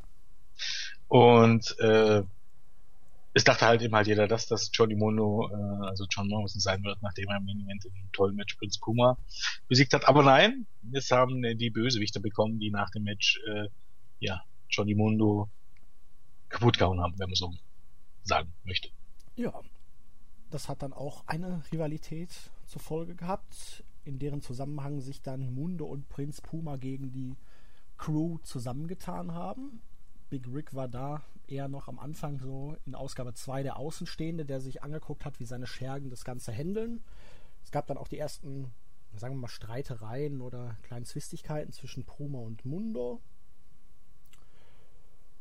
Und ja, Chavo Guerrero und Sexy Star hatten sich ein bisschen gegen Son of Havoc, der Ivelisse als Freundin an die Seite bekommen hat, so gestellt. Das könnte sich mittlerweile nach der gestrigen Ausgabe auch ein wenig erledigt haben. Da wirkte Ivelisse nicht ja. sonderlich glücklich. Und wir hatten das Debüt in Ausgabe 2 von Mil Muertes, aka El Messias. Wie hieß der bei TNA? Judas Messias. Genau. Habe ich vorhin schon erwähnt, diese Fehde, diese mhm. Barbed Wire Massacres mit Abyss und äh, Father James Mitchell als ähm, Manager. Genau. Und hier ist er als halt. Paul Bearer. Genau. Ja, Mil Muertes, a, a Thousand Deaths mit Maxine bzw. Catalina als Anhang. Und ja, er hat Blue Demon mal ordentlich abgefrühstückt. Ähm, schon, irgendwie war es mir schon bei der ersten Show aufgefallen, dass äh, der Blue Demon auch jetzt nicht so wirklich gut ist. Oder? Ich habe dann im Nachhinein auch gelesen, dass er wohl auch in, in Mexiko ähm, in Mexiko den Ruf hat, äh, den Job nur zu haben, weil er der Sohn eben halt von Blue Demon ist. ich habe ja auch mich nicht spoilern lassen, deswegen weiß ich nicht, ob er bei den neuen Tapings jetzt wieder dabei war, aber man hat die Fehde gegen Chavo Guerrero ja in. Ich glaube, man hat die Triple E-Leute ein bisschen ausgetauscht. Ich glaube, ja. da sind nicht immer die gleichen. Weil hier ist auch schön. Aber Chavo und Blue Demon, die hatten ja ein ganz komisches Fädenende am Ende, wo wir gleich noch drauf zu sprechen kommen. Ja. Ich glaube, Ausgabe 11 oder so war es, wo es dann nur die Chairshots gab und dann war Ende, kein finales Match oder so. Ja, wahrscheinlich besser so. Ich glaube, es war auch so, dass das erste Match von Chavo, also in der ersten Episode von Chavo gegen Blue Demon, ganz, also das ging, glaube ich, eine Viertelstunde und das hat man nach fünf Minuten geschnitten, weil es so schlecht war. Und das wäre wahrscheinlich, also muss ich auch sagen, Chavo, also er hat ja besten Tag auch hinter sich. Er hat ja auch bei TNA schon nicht so viel gerissen. Ja. Auf jeden Fall hat er dann hinterher jeden mit einem Chairshot umgenietet nach dem Match raus, Chavo, Blue genau. Demon, hat dann Sexy Star auch umgehauen. Es war dann der endgültige Heel-Turn von Chavo Guerrero Jr. Ähm, vielleicht noch äh, zu erwähnen, dass ähm, an der Seite von Milton Muertes ja äh, Katrina steht, äh, die ehemalige NXT-Diva Maxine. Äh, Maxine. Äh, um mal kurz abzuweichen, da gab es bei diesen Knockouts Knockdown Pay-Per-View von TNA im letzten Jahr eine lustige Szene, da war ja Maxine auch mit dabei. Das erste und einzige Mal von TNA und im Eröffnungspromo hat, äh, war äh, Ethan Carter der Third und der fragte dann so, der hat halt die Damen vorgestellt, die Knockouts vorgestellt, die mit dabei sind, und der fragte Maxine dann so, ob sie sich nicht irgendwoher kennen. Und ähm, Zuschauer der alten NXT-Shows werden wissen, dass Maxine und Derek Bateman, wie Carter damals noch hieß, ja äh, verbandelt waren bei NXT ziemlich, ziemlich lange.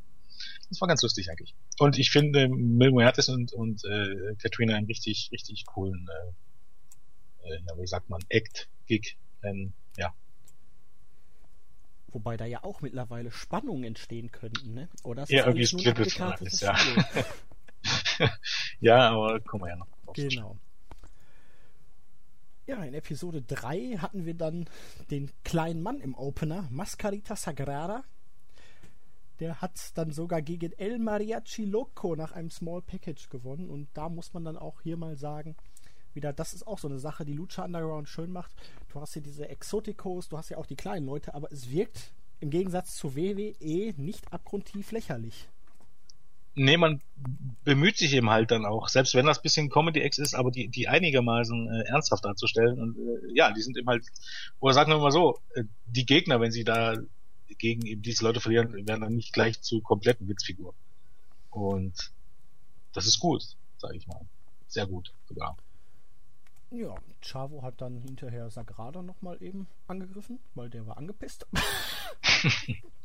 Hatte ja. dann auch ein Sit-Down-Interview mit Vampiro, die auch immer relativ cool zusammengeschnitten sind.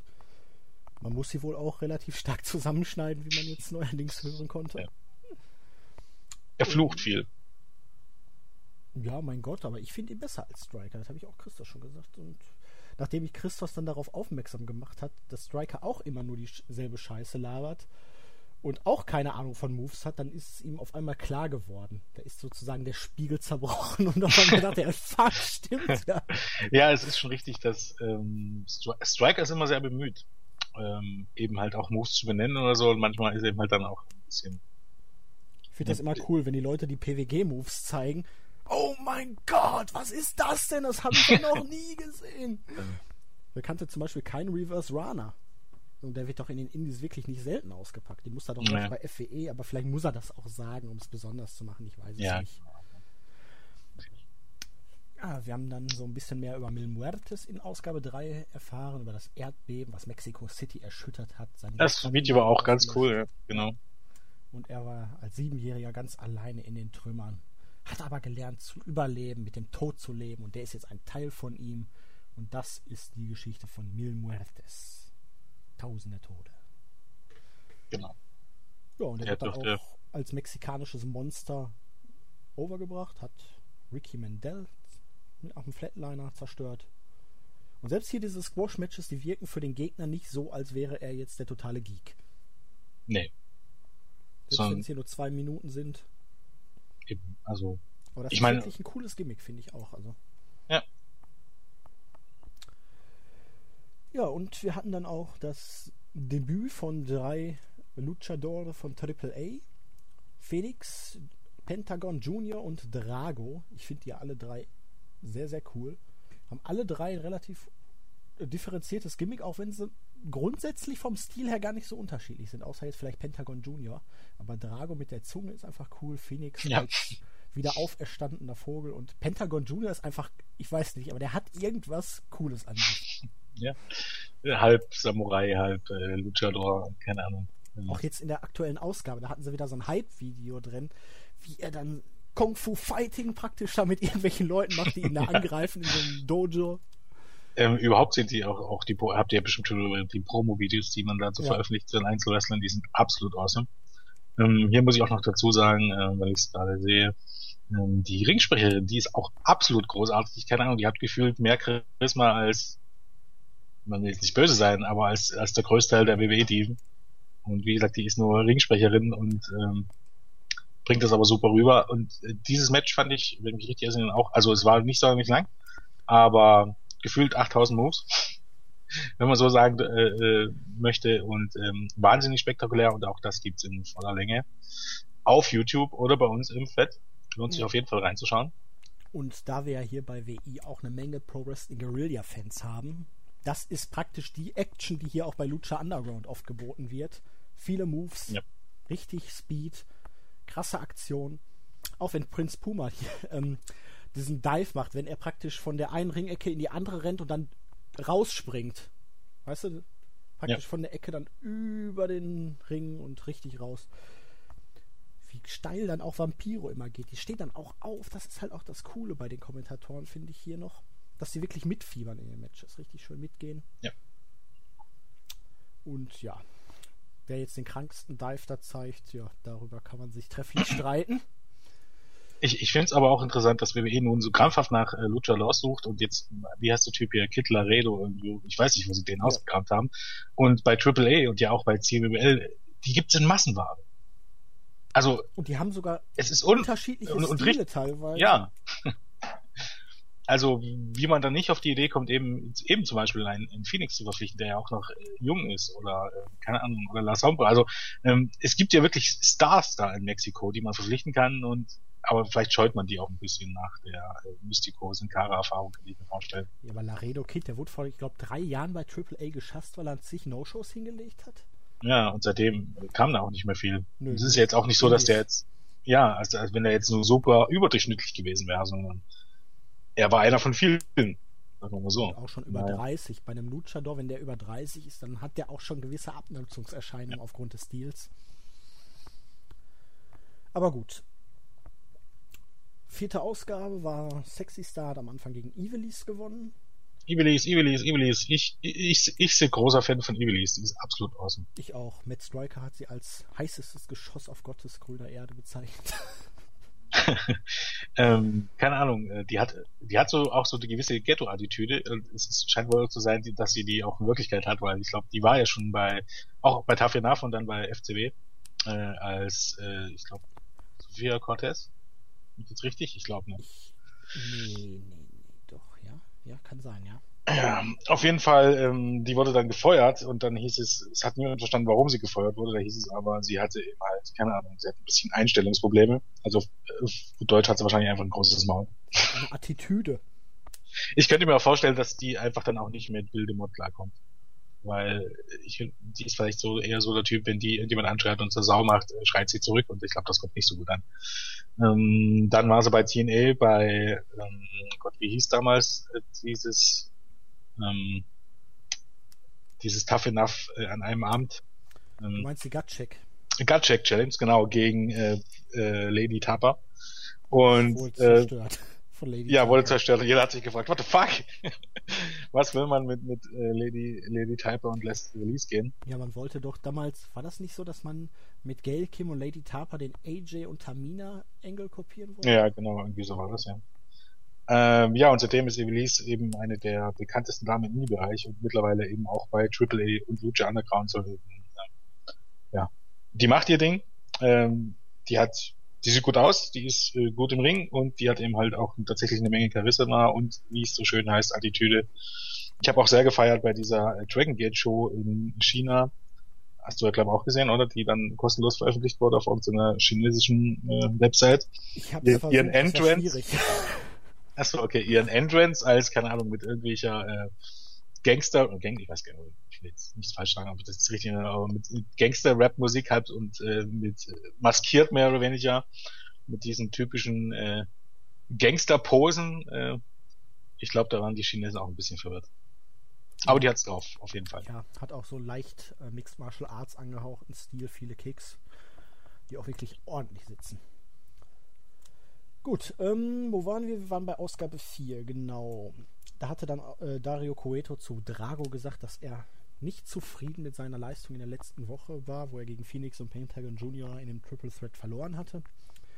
Und deswegen sollte er gegen King Cuerno, alias El Hijo del Fantasma, antreten, den König der Jagd, was dann eigentlich die brutalste Fehde in den ersten 11, 12 Ausgaben werden sollte. Ne? Könnte man so sagen, ja. So, dann hat ja Phoenix gegen Pentagon Jr. in einem Singles-Match noch gewonnen. Genau. Auch Und- das gibt's in voller Länge auf YouTube. Ganz genau. Drago konnte das erste Match gegen King Cuerno für sich entscheiden, nach einem Einroller. Fand King Cuerno nicht so gut. Und gleichzeitig wurde auch die Fehde zwischen Johnny Mundo und Big Rick, beziehungsweise der Crew, fortgeführt. Ja. In der fünften Ausgabe musste sich Drago Mil Muertes geschlagen geben, der weiterhin on a roll war, wie die Amis so gerne sagen. Weiterhin schön als Monster overgebracht wurde. Sein Flatliner sieht sick aus, sein Spear sowieso. Also er ist wirklich so das völlig ungewöhnliche mexikanische Kraftpaket. Solche Leute hast du ja wirklich extrem selten. Passt aber wirklich sehr, sehr gut dazu, haben wir ja schon gesagt. Und Drago wurde dann hinterher von King Cuerno noch weiter attackiert. Sollte dann zu weiteren Matches in den folgenden Ausgaben führen. Ähm ja, Mascarita Sagrada macht es dann auf Havoc ein bisschen lächerlich mit dem Einroller, aber wie gesagt, nicht so, dass es peinlich wird. So Son of Havoc wirklich, ja, ist halt auch die Storyline, dass Son of Havoc hatte sich, glaube auch in der ersten und zweiten Show geweigert, gegen Sexy Star anzutreten, also ja. Mann gegen Frau. Äh, das Gimmick ja ist hier praktisch. Ist ja angetreten, aber genau, er fand es gut. Genau, dass, äh, dass Son of Havoc in den ersten Shows nur gegen, äh, äh, gegen Minis oder Frauen angetreten ist und dabei aber auch nicht wirklich gut aussah und er es eigentlich aber nie wollte, so wirklich. Das war also so ein bisschen keine Ahnung, er, ist, er, er gibt halt so ein bisschen den Macho und versagt dann aber, wenn ja. es dann drauf ankommt, wenn man so möchte. Hm, ein wichtiger Punkt war vielleicht auch noch äh, die Backstage-Segment, die auch wirklich toll gemacht sind hier, als äh, Dario Cueto von ja. Katrina gesagt wurde, dass er sich nicht ewig verstecken kann. Also es wurde da schon angedeutet, dass ähm, dass Cueto irgendein Geheimnis hat oder irgendwas versucht zu äh, vertuschen und einige Leute wissen es halt und sie waren eben da eben davor, dass äh, das irgendwann auffallen wird, aber das man weiß eben halt nicht so richtig. Mit Matanza zu tun haben, oder? Vollkommen mit Matanza. Also gehe ich zumindest stark davon aus, dass es schon darauf angespielt wird. Also, ja. Das nur mal, um schon mal zu erwähnt zu haben. Nee, stimmt, stimmt, stimmt. Man kann ja nicht immer alles hier auf dem Schirm haben. Dafür sind wir ja hier auch zu zweit. Genau. Ja, Chavo führte seine Fehde gegen Sexy Star fort, weil Blue Demon im Moment außer Gefecht war. Hatte ihn halt ein wenig demoliert. Und Pentagon Junior hat sich Chavo irgendwie angeschlossen. Die ganze Sache läuft halt noch, so ganz sicher ist man da nicht, weil in Ausgabe 12 hatte er ja dann irgendwas Richtung Chavo gesagt und so. Ich ja. habe keine Angst und ich bin es leid, dir zu folgen. Und jetzt in der gestrigen Ausgabe war es dann wieder, ich befolge deine Anweisung, Meister. Ja, ich glaube mit dem Meister oder mit dem Mentor meint er, ich glaube jemand anders. Ja, ja, genau. Da kommt also noch jemand. Vermute ich mal. Vielleicht ist er auch ein Vollstrecker von Matanza. Möglich. Ja, und Big Rick ähm, hat hier in einem Street Fight dann gegen Prince Puma gewonnen. Natürlich, mit Hilfe seiner Geeks. Natürlich, mit Hilfe seiner Geeks. Ich sag und, dir, die drei ja. von der Tankstelle. Das Finish ist, glaube ich, ganz wichtig ein Uranagi durch den Tisch und ja, Mundo hatte Puma aus Versehen mit einem Stuhl erwischt. Da kamen dann die Streitereien zwischen den Freunden, Schrägstrich, Rivalen dann immer mehr durch. Das war so, dass Konin ähm, seinen Schützling Prinz Puma immer an, wieder angewiesen hat, äh, sich nicht mit Johnny Mundo einzulassen, weil der eben halt Probleme hat mit Cueto und mit Big Rick und das bringt Prinz Puma eben von seinem eigentlichen Ziel ab, äh, der größte Luchador äh, aller Zeiten zu werden. Äh, der Star von Lucha Underground und Kona hat immer wieder gewarnt, lass dich nicht mit dem, das gibt bloß Probleme. Und hier war es dann halt so, dass Mono tatsächlich aus Versehen Puma äh, den Sieg gekostet hat. Ja, es musste irgendwie so kommen. Ja. Und so geschah es dann auch. Und hier hatte Puma dann wieder ein Big-Time-Match verloren und ähm, ja, so setzte es sich dann halt sein Weg in Richtung Titel sofort, dass er halt wirklich bei den Big Matches, wenn auch hier unglücklich halt durch dieses Versehen mit Mundo, letztendlich aber doch scheitert. Genau. Und Ezekiel Jackson ist bei äh, Lucha Underground, zumindest so wie er dargestellt wird, bei weitem nicht so mies, ähm, wie man ihn bei WWE in Erinnerung hat. Bei LU rennt er halt immer mit, mit, mit dicker Zigarre rum und keine Ahnung, äh, wie der dicke Player, der eben mehr oder weniger seine Geeks um sich hat, die eher so ein bisschen wie Monde sind, die um ihn kreisen. Also auch da hat man immer das Beste draus gemacht von dem, was man hat. Und das ist schon erstaunlich, muss man mal sagen. Und in so einem Roster sticht er natürlich auch raus. Ja. Ja, Big Rick war auch dann derjenige, mit dem Dario Cueto zum Anfang der sechsten Ausgabe sehr zufrieden war. Und wurde darauf angesprochen, er hat einen Exklusivvertrag abgeschlossen, er will jetzt einen Bonuscheck haben. Und, und der Bonuscheck sind die 100.000 Dollar aus, dem, aus der ersten. Show, die er ah. gerne haben möchte. Ach, die hat er gar nicht gekriegt. Hm, ja, nein, das ist nämlich jetzt dann äh, die, die Story dieser Episode. Ach, der Episode stimmt. 6. Ja, das ist schon alles wieder ein paar Und da, da sind wir schon wieder beim Punkt. Äh, Lucha Underground greift mir nämlich das auf, was fünf, vor fünf Wochen passiert ist. Bei WWE ist das nicht der Fall. Da passiert irgendwas und das wird nie wieder erwähnt. Stimmt, ich muss das hier gerade mal zeitlich alles wieder einordnen. Ja. Genau. Ähm, und auch die Geschichte um Son of Havoc und Evely setzte sich weiter fort, denn die ging zum Ring und Son of Havoc meinte wieder, ha, ich werde hier wieder wie der letzte Dödel dargestellt, aber das habe ich nicht verdient, ich bin viel besser und ich möchte jetzt einen richtigen Gegner haben und Ja, es kam keine Pimpinella Frau, kein Escarlata. genau, keine Frau und kein Mini, es kam Pimpinella Escarlata, ein Exotico. Äh, wir wollen Also, hier schon einfach sagen. Transvestit, ja. Ein Mann, der als Frau wrestelt. Genau. Und ja, Son of Havoc nicht begeistert und ja, Ivelisse konnte auch nicht eingreifen, weil Mascarita Sagrada als inoffizieller Tag-Team-Partner von es Pimpinella Escalata dann sie daran hinderte und letztendlich musste Son of Havoc wieder den Einroller einstecken und fühlte sich dabei auch noch peinlich berührt. Ja. Und wieder Backstage war dann dieses Mal sogar Johnny Mundo bei Dario Coeto und irgendwie hatte Johnny Mundo das Gefühl, dass er diese 100.000 verdient und ihm eigentlich auch versprochen wurden, ne? Genau. Und da hat Cueto dann zum ersten Mal gesagt, nee, Johnny, ist nicht. Ähm, zumindest nicht, wenn du mich angreifst. Und da hat sich dann Johnny Mundo den Schlüssel von Dario Cueto gekrallt, den er immer um den Hals trägt, der ja jetzt anscheinend in den weiteren Folgen eine immer größere Bedeutung bekommen wird. Ja, genau. Also mittlerweile wissen wir, zu was der Schlüssel denn gut ist. Der Schlüssel zum Tempel, ne? Genau. Zu welchem Tempel ist die Frage? Nicht zu diesem Tempel, oder? Nein, also, also wie war das? Ähm, Mantanza hieß es, glaub.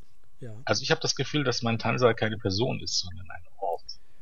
ja ich habe das Gefühl jetzt so mittlerweile, also es versteckt sich hinter dem irgendwie ein Wrestler. Ich habe mit Christoph so drüber gesprochen da, aber ich habe jetzt noch mal so ein bisschen drüber nachgedacht und wahrscheinlich ist es irgendeine uralte Lucha-Legende, die dann im Tempel ruht und wenn der Tempel geöffnet wird, kommt da irgendein neuer Luchador raus, Ja. der seit Gut möglich, Jahrhunderten da gelagert hat. und Gewartet hat. Sozusagen in so einem gut sein. Sarkophag oder irgendwie Ja. sowas. Könnte gut sein, ja. Aber das ist das Schöne, es macht bisher alles Sinn und es ist trotzdem unfassbar schwer zu sagen, was kommen wird. Ja, genau. Und das Gute ist, die Tapping-Berichte, da gibt's außer den Ergebnissen nichts. Also aus denen kannst du absolut nichts, also zumindest nicht viel rauslesen. Weil ich denke, die Segmente werden auch alle komplett separat aufgezeichnet. Ja, Weil genau. hat man jetzt bei der aktuellen Ausgabe, das war ja eigentlich noch Tapings, also eine Show von den ersten Tapings, aber gleichzeitig hattest du am Ende dann schon wieder ein Segment mit Alberto El Patron, der ja eigentlich erst bei den zweiten Tapings sein Debüt feierte. Ja, genau. Also dann wahrscheinlich nächste Woche geht's dann los mit den, Nehme ich mal an. oder übernächste Woche, glaubt dann sogar, je nachdem, wie man zusammengeschnitten hat.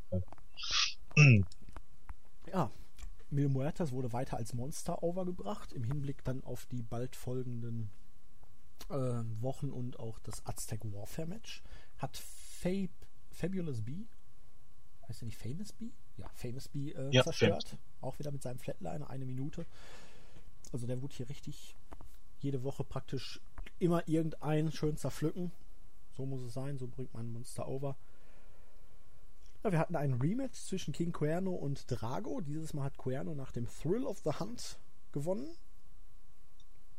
Was ist das nochmal für ein Move, Jens?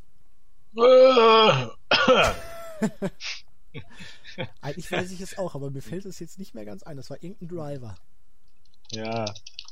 Alter, das ist ja auch schon wieder, wann war die Show? Im November, klar. Ach ja, das, äh, der Blockbuster. Nee, das war Dragos Move, der Blockbuster. Der sah aber krass aus. Jetzt in der aktuellen Ausgabe. Das war ja wirklich mehr ein Blockbuster DDT, aber da kommen wir später noch zu. Ähm, na gut.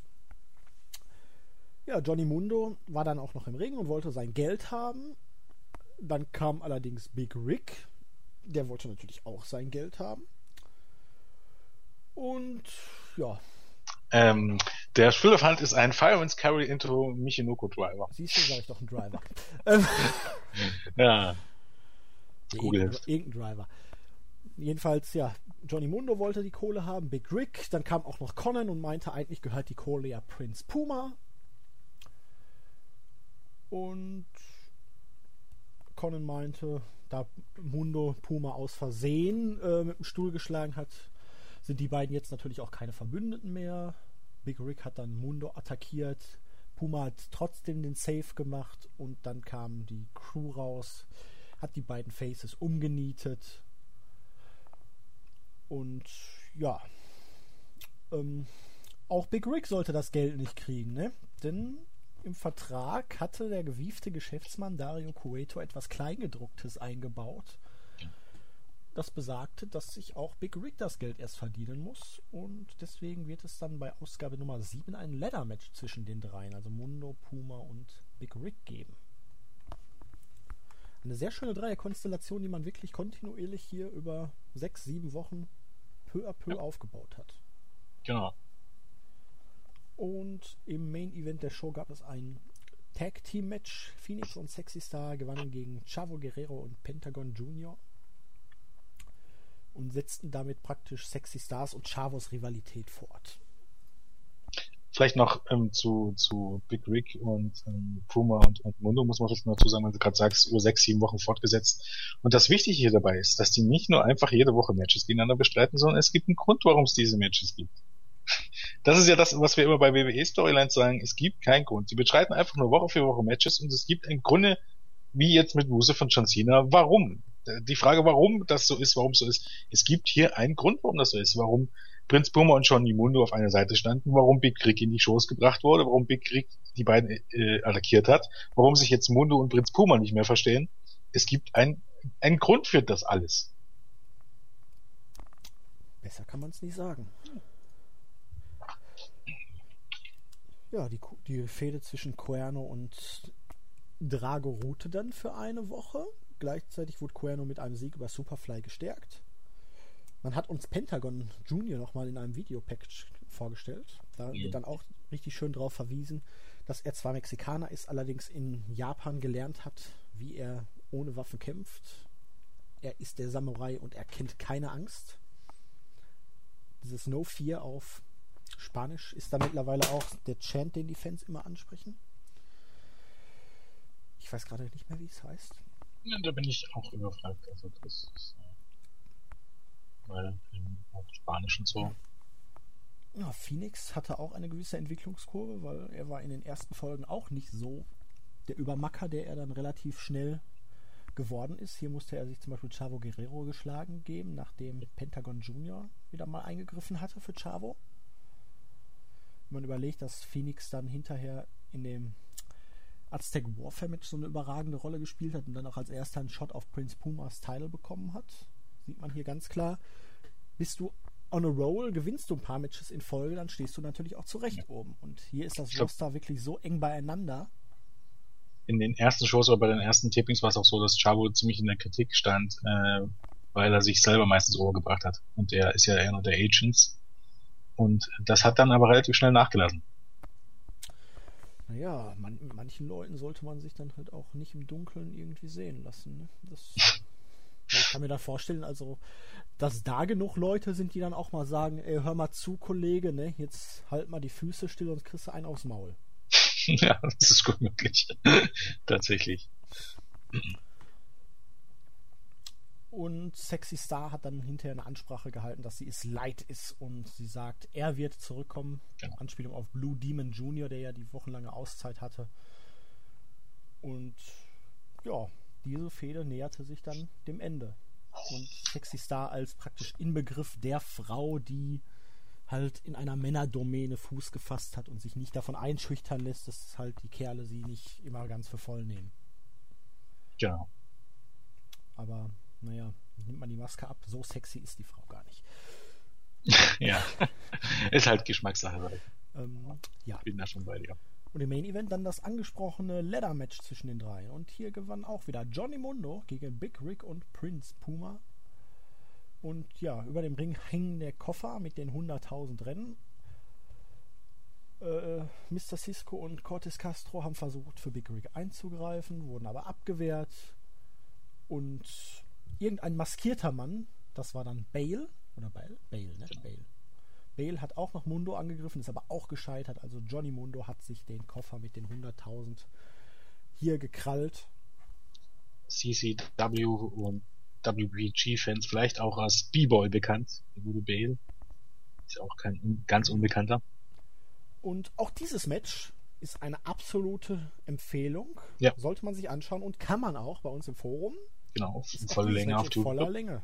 Und das war eigentlich bis dahin fast für mein Dafürhalten vielleicht fast das beste Match. Also es gab viele starke Matches, aber das war äh, schon over the top. War glaube bei uns auch kurzzeitig im Gespräch für ähm, als Kandidat fürs Indie-Match des Jahres, Ja. bevor es dann doch wieder rausgefallen ist. Aber das war richtig, richtig, richtig klasse. Äh, die beiden Highflyer gegen das große böse Monster, das immer ein bisschen Probleme hat, überhaupt auf die Leiter zu klettern.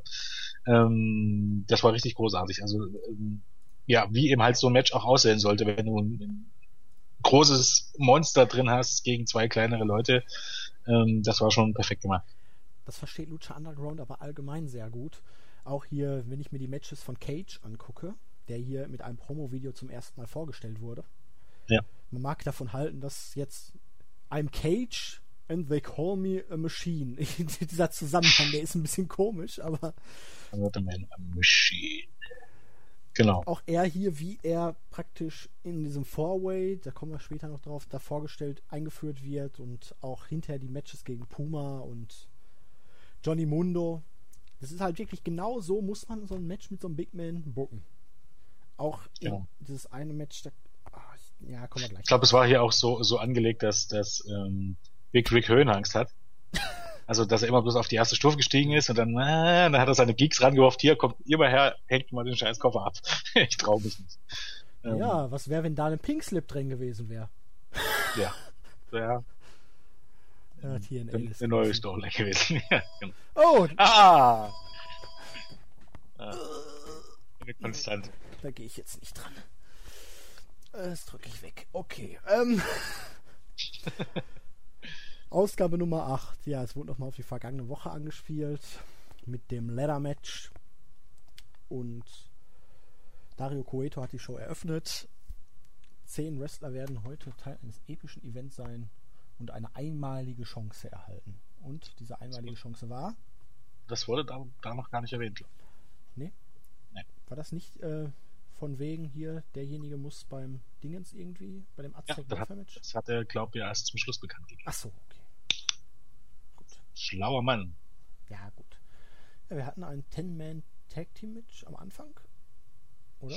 Genau. Ja. War ein Tag Team Match, ne? Oder war es ein. Nee, nee, Nee, war ach, das war auch ein da ganz. Ja, das war auch durch via Pinfall, glaub. genau, via Pinfall Das war ein keine 10-Man Pinfall, sondern- 10-Man Match. Das hat Phoenix gewonnen gegen Big Rick, Drago, Phoenix hat Cuerno Prinz Puma gepinnt. und Prince Puma, genau. Wichtiger Fakt. Und der dann hinterher noch reinspielt, weil bisher war ja Phoenix auch mehr oder weniger Mitkader, hat mal gewonnen, hat mal verloren.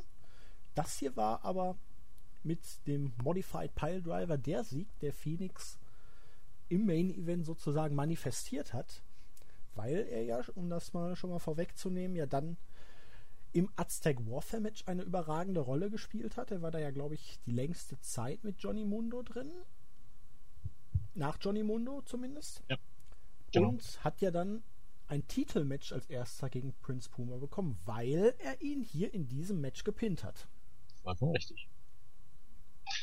Man könnte jetzt sagen, WWE macht das auch. Sin Cara pinnt Wade Barrett und kriegt deswegen ein Titelmatch und verliert das. Aber Das Ding ist, Sin Cara wird aber vor und nach diesem Match dargestellt wie ein Jobber. ganz genau. Unterschied. Dieses Ten-Man-Match war auch sehr geil. Also, das sind halt dann die, also neuen, neuen, also unter anderem auch hier Mascarida, äh, Sagrada, also der Mini, sich dann alle am Anfang um Big Rick gestellt. Wie das halt so ist, sind sie dann alle auf Big Rick los und Big Rick, das ist dieser typische Move, so ist hier so, ich mache hier einmal, einmal die Hände nach oben und alle fallen in alle Richtungen weg. Ähm, ja, ähm, keine Ahnung, äh, auch wenn, wenn das, wenn man das schon 10.000 Mal gesehen hat und so, äh, es macht trotzdem Spaß irgendwie. Das noch beim einfach- 10.000. Mal zu sehen. Einfach fantastisch, was, was für Variationen dieser High-Flying-Moves da auch immer noch zu sehen sind, die selbst ein langjähriger Fan noch nie oder nur sehr selten gesehen hat. Ja. Und auch hier dieser, dieser tote Cannonball praktisch, ne, wo die sich da wirklich wie ein Stück Holz dann mit dem Rücken so rausfallen lassen. Einfach coole Sache. Ähm, ja, es wurde wieder Werbung für die Maschine gemacht. Das Video ist auch großartig. Ja. Das hat man ja schon mehrmals gebracht. Also muss man dazu sagen, man sieht als War Cage das das trainiert. gleiche, wo auch das, ach nee, das ist das andere, das ist das Trainingsvideo. Genau. Hinterher gab es ja dann in 11 oder 12 da dieses, habe ich mit Christoph schon drüber gesprochen, wo er in Ja, seinem ja. Ghetto dann praktisch ist, am Gewicht Kommen wir ja dann die gleich. Leute auf ihn draufprügeln, ganz genau. Also hier sieht Cage echt aus wie Hulk. Man muss ja dazu sagen, äh, Brian Cage ist jetzt nicht so groß, aber der ist also wir sagen ja immer, er hat viel Müsli gegessen, weil der hat dann auch in den letzten Jahren noch, noch mal richtig ordentlich zugepackt und äh, tritt mittlerweile auch bei, bei Bodybuilding-Contests raus. Und wir implizieren ja immer ein bisschen, dass das nicht alles durch hartes Training zustande gekommen ist, weil der sieht echt aus wie der absolute Freak. Und der Hatte hat, er nicht bei WWE auch schon einen Verstoß damals im Entwicklungsbereich? Ich glaube, also ich glaube, er wurde entlassen und es wurde, es weiß niemand so richtig, warum er entlassen wurde. Okay. Ich glaube, es liegt ja durchaus nahe, da er eben ja eigentlich vom Look her eigentlich genau das ist, was, was WWE eigentlich sucht. Der würde auch, glaub, gut passen hier ins ähm, Gott, wie heißt ins, äh, in die ganzen hier Jersey Shore Stables, weil ich glaube. Äh, okay, ja, vom optischen her, ja. Ja, wie schon. Ähm, ah ja, da kommen wir dann später noch drauf. Genau. Der spielt ja dann noch. Das zweite Ten-Man-Match an diesem Abend durfte dann Mil Muertes gewinnen. Und ja, hinterher hat dann Dario Cueto hier verkündet, wer jetzt was gewonnen hat, nämlich beide haben ein Match gegeneinander gewonnen und der Sieger darf im Aztec Warfare Match mit Nummer 20, also der letzten, in den Ring kommen und der Verlierer muss heute als, also ähm, beim Aztec Warfare Match als erster ran. Ja. Also die beiden Battle Royals war eben halt, äh, sogar der eine wird belohnt, der andere wird bestraft. Ja. so ist halt der fiese Heal-Boss. Aber man könnte auch sagen, ähm, das ist auch der Unterschied zum Beispiel zu Feast or Fired, wo du dich fragst, okay, da treten welche Leute an und eine davon. Äh, ich mag Feast or Fired. ich, ich nicht. ähm, Nur man baut es falsch auf. Wenn du das richtig aufbauen würdest, mit irgendwelchen Underkadern oder Mitkadern oder früheren Main-Eventern, die sich gerade in so einer Krise befinden und dann wirklich so eine Story darauf aufbaust, ah, ich weiß ja, dass ich entlassen werden könnte, aber meine Karriere befindet sich gerade an so einem Punkt, ich muss dieses Risiko einfach für mich eingehen. Du hast andere Leute, die dann sagen, nein, scheiß drauf, das Risiko ist es nicht wert. Welche dies als große Chance zum Aufstieg sehen. Ja, aber wäre es nicht besser dann irgendwie zu sagen, du derjenige, der diesen Koffer hat, bekommt ein Jahr gar keinen Title Shot mehr? Nein, das, das nicht ein Lahm. Ja, so ist es aber ja, dumm. Super. Ja, dann holt sich hier, ähm, sagen wir mal, ein Robbie E. diesen Koffer und wenn der ein Jahr kein Title Shot kriegt, wer kräht denn danach? ja, aber keine Ahnung, es, ist, es, es wirkt immer ein bisschen surreal. Na gut. Aber um das hier auch nochmal zu erwähnen, ich war, ja, ich war ja wirklich skeptisch mit diesem Heal-Boss und so, so oft gesehen, aber hier ist es bisher echt cool umgesetzt. Also man muss ja auch dazu sagen, der gute Mann ist wohl professioneller Schauspieler und äh, bringt dem Ganzen dann nochmal oder bringt da nochmal ein anderes Niveau rein und bisher klappt das gut, ja. Aber weil eben halt auch dann die so die kleinen Nebengeschichten, die erzählt werden in diesen Backstage-Segmenten um ihn, äh, dann so ganz anders sind als das, was man bei WWE normalerweise erzählt. Ja, man lässt vor allen Dingen die anderen dann nicht wie Dödel dastehen. Ja. Und ja, Mil Muertes hat das Match nach dem Flatliner dann auch gewonnen. Seine Monster-Darstellung wurde weiter gestärkt. Er durfte als Nummer 20 in Ausgabe 9 und das Aztec Warfare Match gehen. Genau. Und galt somit auch indirekt on Story als klarer Favorit. Das starke, bisher unbezwungene Monster, Nummer 20er Spot. Genau. Und ja, wir gingen dann rein. Ausgabe Nummer 9, Aztec Warfare Match. Phoenix musste Nummer 1 beginnen. Johnny Mundo tat es ihm gleich, Nummer 2. Und ja. Vielleicht nochmal erklären, Aztec Warfare. Oder? Aztec Warfare, genau. Ähm, ähnlich dem Royal Rumble Match. Du hast zwei Leute im Ring. Hier nur 20 Teilnehmer. Alle 90 Sekunden kommt ein weiterer rein. Allerdings keine Top Rope Elimination, sondern ausschließlich Pin oder Submission. Genau. Auch keine DQ, Countout. Und dementsprechend die Leute konnten durch den Ring fliegen, die konnten aus dem Ring fliegen, die konnten ihre Dives zeigen. Du hattest relativ wenige Leute gleichzeitig im Ring, weil sich außerhalb des Rings immer ein paar prügeln oder ausruhen konnten. Man könnte halt sagen, den, die, den Royal Rumble an äh, Lucha, äh, Lucha Libre angepasst. Und modifiziert. Ja, genau. Und letztendlich hattest du halt dadurch auch keine langweiligen Brawl-Phasen oder irgendwelche Phasen, wo gar nichts passierte, sondern es war halt wirklich ich weiß nicht, 50, 55, ja, 53 Minuten ging es ungefähr. Es war halt non Ja, die ganze Show, also, ja, genau. Es war und ein Match, eine Show. Du hattest eben in diesem Match auch, auch tatsächlich viele Geschichten, die erzählt ja. wurden. Also du hattest ähm, Blue Demon Junior, der zurückgekommen ist und, und Chavo attackiert hat. Du hattest erst ähm, Chavo, der als Heal äh, genau. praktisch die Chair-Shots an Gott und die Welt ausgeteilt hat und mit genau. den Chair-Shots gegen den Kopf dann auch jeweils immer den Pin eingefahren hat. Was ja, ja. finde ich, doch relativ. Unter anderem auch gegen Pentagon Junior. Ja. Da ist dann eigentlich ein Verbündeter gekommen. Äh, Trago und King, King äh, Suerno hatten es miteinander zu tun, die ja eigentlich eine Fehler haben. Äh, sehr geil war auch Big Rick und äh, Mascaria Sagrada. Hast du das gesehen? Oh, diese Lariat, ne, womit er die gekillt hat, den kleinen Mann. Gekillt, aber wirklich ja. so gekillt. Der Kleine war so motiviert und hat seine Aktion gezeigt und, keine Ahnung, Big Rick hat ihn dann einfach wirklich mit einer Clothesline absolut geplättet. Ähm, ähm, ja, die Crew mit Big Rick und den drei Schergen wurde relativ unspektakulär gleichzeitig aber auch aus dem Match genommen. Ja. Wir hatten Mil Muertes, der zum ersten Mal besiegt wurde. Allerdings ja. durch einen Doppelpin von Mundo und Prince Puma nach zwei Springboard 450s. Vorher durfte er aber noch ordentlich aufräumen. Hat ein paar Geeks. Nein, sind ja keine Geeks, aber hat ein paar Underkader aus dem Ring befördert. Genau. Und am Ende war es dann sozusagen die Fehde von Folge 1 bis Ende. Bisher genau. Johnny Mundo, Prince Puma, die sich gegen, gegenüberstanden, haben sich wirklich die Scheiße aus dem Leib geprügelt, haben ihre High-Flying-Aktion auch nach über 50 Minuten noch praktisch fehlerfrei ins Ziel gebracht, außer Mundos End of the World. Also dieser Starship Pain von früher bei WWE. Junge, lass diesen Move weg, der trifft nicht. ja. Der ja. Abstand ist wahrscheinlich einfach zu kurz, um diese Aktion in dieser Art und Weise zu zeigen. Ja, vermutlich. Ja. Meistens, oder zeige ihn direkt als Elbow Drop. Der sitzt meistens. ja, mit dem Elbow oder mit der Arme kommt er ja noch irgendwie auf dem Gegner auf. Ja, richtig. Aber mit dem ganzen Körper eigentlich nicht. Aber egal. Das ist nicht so, wie es äh, sein sollte, aber naja. Am Ende war es dann Puma mit dem 630, ne? Ja. ja. Die Centon, ja.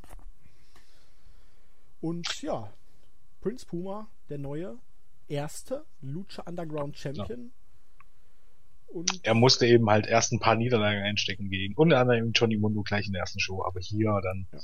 sozusagen sein Meisterstück abgeliefert. Genau, er hat sich durch das Leiden durchgekämpft und genau in dem entscheidenden Moment war er da. Und nach dem Match kam dann Conan in den Ring und hat so getan, als hätte er das Match gewonnen. Ja, also er hat ihm als ein Schützling zum Match geführt, ja. so ein Motto. Ich hab das dann. Also, ähm, ja, Aztec Warfare Match. Hat doch mal für meinen dafür halten nochmal eins auf das äh, Freeway Letter Match aufgesetzt und für mich eines bisher der besten Matches in diesem Jahr zusammen mit den Matches bei äh, Wrestle Kingdom und mit dem Main Event, äh, mit dem World Title Match bei beim Rumble. Für mich äh, vor allen Dingen die beste Battle Royale Version, die ich bisher gesehen habe. Ja, Battle Royals, zumindest die the Top Battle Royals sind ja meistens nicht unbedingt spektakulär, aber das war hier schon generell eine andere Welt und es haben so viele schon nach diesem Match gesagt, dass es sie wundern würde, wenn der Royal Rumble dann nur ansatzweise herankommen sollte. Aber ähm, wenn man das jetzt mittlerweile so vergleicht, also gerade ja jetzt nicht nur die Aktion oder so, ich meine, beim Royal Rumble bist du halt beschränkt. Aber die Art und Weise, wie du sowas bookst, also wie du die Leute reinkommen lässt, warum du die reinkommen lässt, also ich habe war jetzt gerade nochmal die Diskussion beim Royal Rumble, ob die ersten 20 Minuten gut waren. Wenn du dir die ersten 20 Minuten anguckst, hast du dort Miss und Truth, da fängt's schon an die Kombination war ja nur, weil Bully Ray dann kam, weil man irgendeinen in, schwarzen Dödel brauchte. Ja, genau, brauchte, der den Wasser Petpad zeigt. Also und aber was kam danach? Dann kam nur Chopper, Chopper, Chopper, Chopper, Chopper. Dann kam Bray White. Äh, Bray White hat die alle eliminiert. Dann hast du diesen Staredown mit mit Boogeyman. Dann hast du noch Harper und und Rowan. Die einen mochten es, die anderen fanden es, naja, so geht so, sage ich mal, weil ich meine, Harper und, und Rowan haben auch schon mehrmals gegeneinander gekämpft und Wenn weit gegen Rowan auch. zusammengebracht hätte, wäre ja Das wäre wieder was anderes gewesen. gewesen, ja. Aber so, naja, okay, die hatten aber vorher auch schon genügend Matches, das war jetzt nichts Besonderes mehr. Dann hat sie den Boogeyman, naja, wem's gefällt. Und danach kam wieder ein Haufen Chopper, bis dann DDP kam und Daniel Bryan kam. Also, ich fand in diesem Match, also es war dann diese Promo von Bray Wyatt. Die Promo kam, und dann war Ende. Genau, und dann kam Zack Ryder rein und dann hört es auf einmal auf, plötzlich damit auf, dass Bray Wyatt jeden rausgeschmissen hat. Und es, es gab gar keinen keinen Grund dafür, nicht, dass das auf irgendwas hingeführt hätte. Also, dass jetzt irgendwie ein, ein anderes Monster kommt, in Anführungsstrichen, und Bray Wyatt dann, dann Peroli sondern es war fucking Zack Ryder. dann war plötzlich Schluss. Also, und genau das, so komplett anders war eben hier das Aztec Warfare Match. Ähm, äh, die meisten Spots und die meisten, oder die Reihenfolge der, der Wrestler, die reinkamen, die meisten Spots und Fädenfortführungen, das alles hattest du hier in diesem Match. Und Du hattest die Allianzen, du hattest die Rivalitäten, es war alles genau, genau so, wie es sein musste.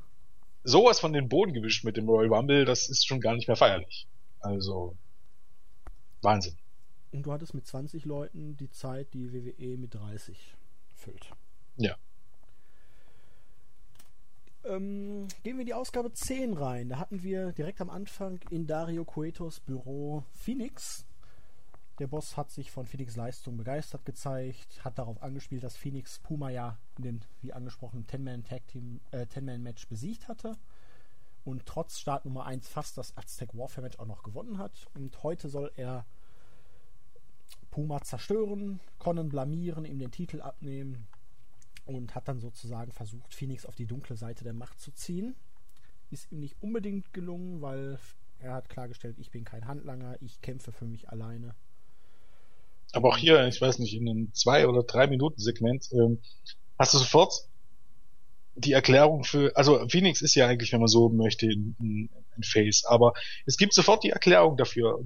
Du brauchst dir nicht irgendwie selber was aus den Fingern saugen und sowas, sondern wenn du bei der Show genau aufgepasst hast, in den letzten Folgen hast du hier sofort die Erklärung dafür, warum es so gekommen ist. Ähm, Coeto und Conan können sich nicht riechen und Coeto möchte nicht äh, Prinz Puma äh, als Champion, weil er eben der Schützling von, von Conan ist. Und ähm, ja, Johnny Mundo möchte Coeto genauso wenig und äh, Big Rick ist gescheitert, also sucht er jetzt jemanden, der äh, Puma besiegen kann. Und das ist Phoenix, weil er eben vor zwei Wochen äh, Prinz Puma gepinnt hat. Also soll heißen, das ergibt alles verdammt nochmal Sinn. Ganz genau. Und was auch noch gut ist, die Leute müssen hier nicht krampfhaft Englisch reden, sondern die können ihre Promos dann in Spanisch halten und es gibt Untertitel. Das hatte ich ja irgendwann ja. vor Monaten mal angesprochen. Das könnte man auch mal im deutschen Fernsehen machen bei den Promos. Ja, zumindest bei Raw, da sollte genügend Zeit da sein. Die Ausrede ist ja immer, man hat nicht genügend Zeit, aber. Und ja, irgendwie war dann im Hintergrund Angela Fong zu sehen, genau. die sich das Ganze angeguckt hat. Ähm, kennt vielleicht einige noch aus ECW, also aus der WWE ECW, da war sie mal eine kurze Zeit im WWE Main Roster. Ja, damals. Damals, genau. Ja, Im Opener, das war ein Four-Way Elimination Match, da hat Cage dann sein Debüt gefeiert mit Achenis, Angelico und Aerostar. Gegen Triple A, wenn man so möchte. Genau. Und du hattest hier das perfekte Match eigentlich sechs Minuten. Es war wirklich wie bei PWG fast schon. Du hattest Cage als Monster gegen die drei High Flyer. Cage hat am Anfang aufgeräumt. Dann haben die anderen sich zu dritt so ein bisschen zusammengetan, ihn erstmal kurze Zeit aus dem Match genommen, haben dann ihre High-Flying-Spots gezeigt und irgendwann kam Cage dann weg und hat alle drei gekillt. ja, genau. So und nicht anders. Jeder kam over, die drei kamen nicht rüber wie die größten Geeks, sondern durften sich beweisen. Ja ich glaube, die Story war auch noch so ein bisschen, weil es ja, glaube das Debüt von allen vier waren, dass derjenige, der gewinnt, einen Spot bei AAA bekommt, oder, äh, bei, bei Dings bekommt. Keine Ahnung. Zumindest war es das Debüt, für, das Lucha Underground Debüt aller ja. vier Leute. Man hat es, glaube ich, eher so erklärt, dass hier bei Lucha Underground immer wieder neue Leute die Chance kriegen, sich zu beweisen. Äh, Angelico ist ja. Ja. Ja. Angelico ist der Take-Team-Partner von Jack Evans, wo gerade im Moment gemunkelt wird, dass der dann auch demnächst für äh, oder zu Lucha Underground gebracht wird. Der ist ja auch bei AAA. Angelico sieht für mich so ein bisschen aus wie ähm, ein entfernter Verwandter von Chris Sabin. Ja, so ein bisschen, ja. Stimmt, ja. Ähm, ja, damit hat Cage sich dann halt mal direkt in den Kreis der möglichen Titelaspiranten manövriert und meinte dann auch, man nennt mich Cage. Ich bin kein Mann, ich bin eine Maschine. Vielleicht noch eine Erklärung, wo das herkommt. Äh, bei PWG, wo Cage sich dann am Ende den Namen gemacht hat. Also, Cage is a fucking machine. Genau. Äh, ist das so dieser Spruch von Excalibur, weil Cage halt keine Ahnung, wirklich absolut gestählt ist und immer mit seinen Kraftaktionen, also hier, ja. dieses, äh, der Gegner kommt angeflogen und er fängt ihn in der ähm, Vertical Suplex Position auf und lauter so viel Space, aber Ja, darüber von hinaus, Deadlift rein. genau, darüber hinaus gibt's eben halt dann trotzdem von ihm ähm, ähm, Lines Hold oder the 619 oder sowas, also der hat eben alles drauf und dann kommt immer, he's a fucking machine und darüber hat man das halt genommen. Ja, warum nicht? Das funktioniert, ne? Ja, na klar. Ich meine, ähm, bietet sich ja an in dem Sinne. Warum den Leuten ein neues Gimmick verpassen, wenn, wenn sie schon ein Gimmick haben und wenn sie damit vielleicht auch von gewissen Leuten wiedererkannt werden, ist ja bei Johnny Mundo genauso. Ja. Der hat ja immer noch sein Hollywood-Star-Gimmick, auch wenn er jetzt einen anderen Namen hat. Genau. Ähm, wir hatten dann den, ja, ich weiß nicht, den Abschluss der Fehde zwischen Chavo Guerrero und Blue Demon. Chavo war im Ring und meinte, er hat in den letzten zwei Monaten Fehler begangen und er möchte sich jetzt entschuldigen. Und Blue Demon kam dann raus und Chavo meinte, ich entschuldige mich dafür, dass ich dich nicht als Enttäuschung enttarnt habe und dir nicht die Maske runtergerissen habe. Und ja, Blue Demon hat dann Schlag, Schlagring verhindert und hat dann in alter Mexico City äh, Face-Manier dann eine Dreiviertelstunde gefühlt einen Stuhl gehalten, bis sich Chavo dann irgendwann mal umgedreht hat und hat ihn dann umgeknetet. Und Genau. ich glaube, das war das Ende von Blue Demon bei Lucha Underground, ne?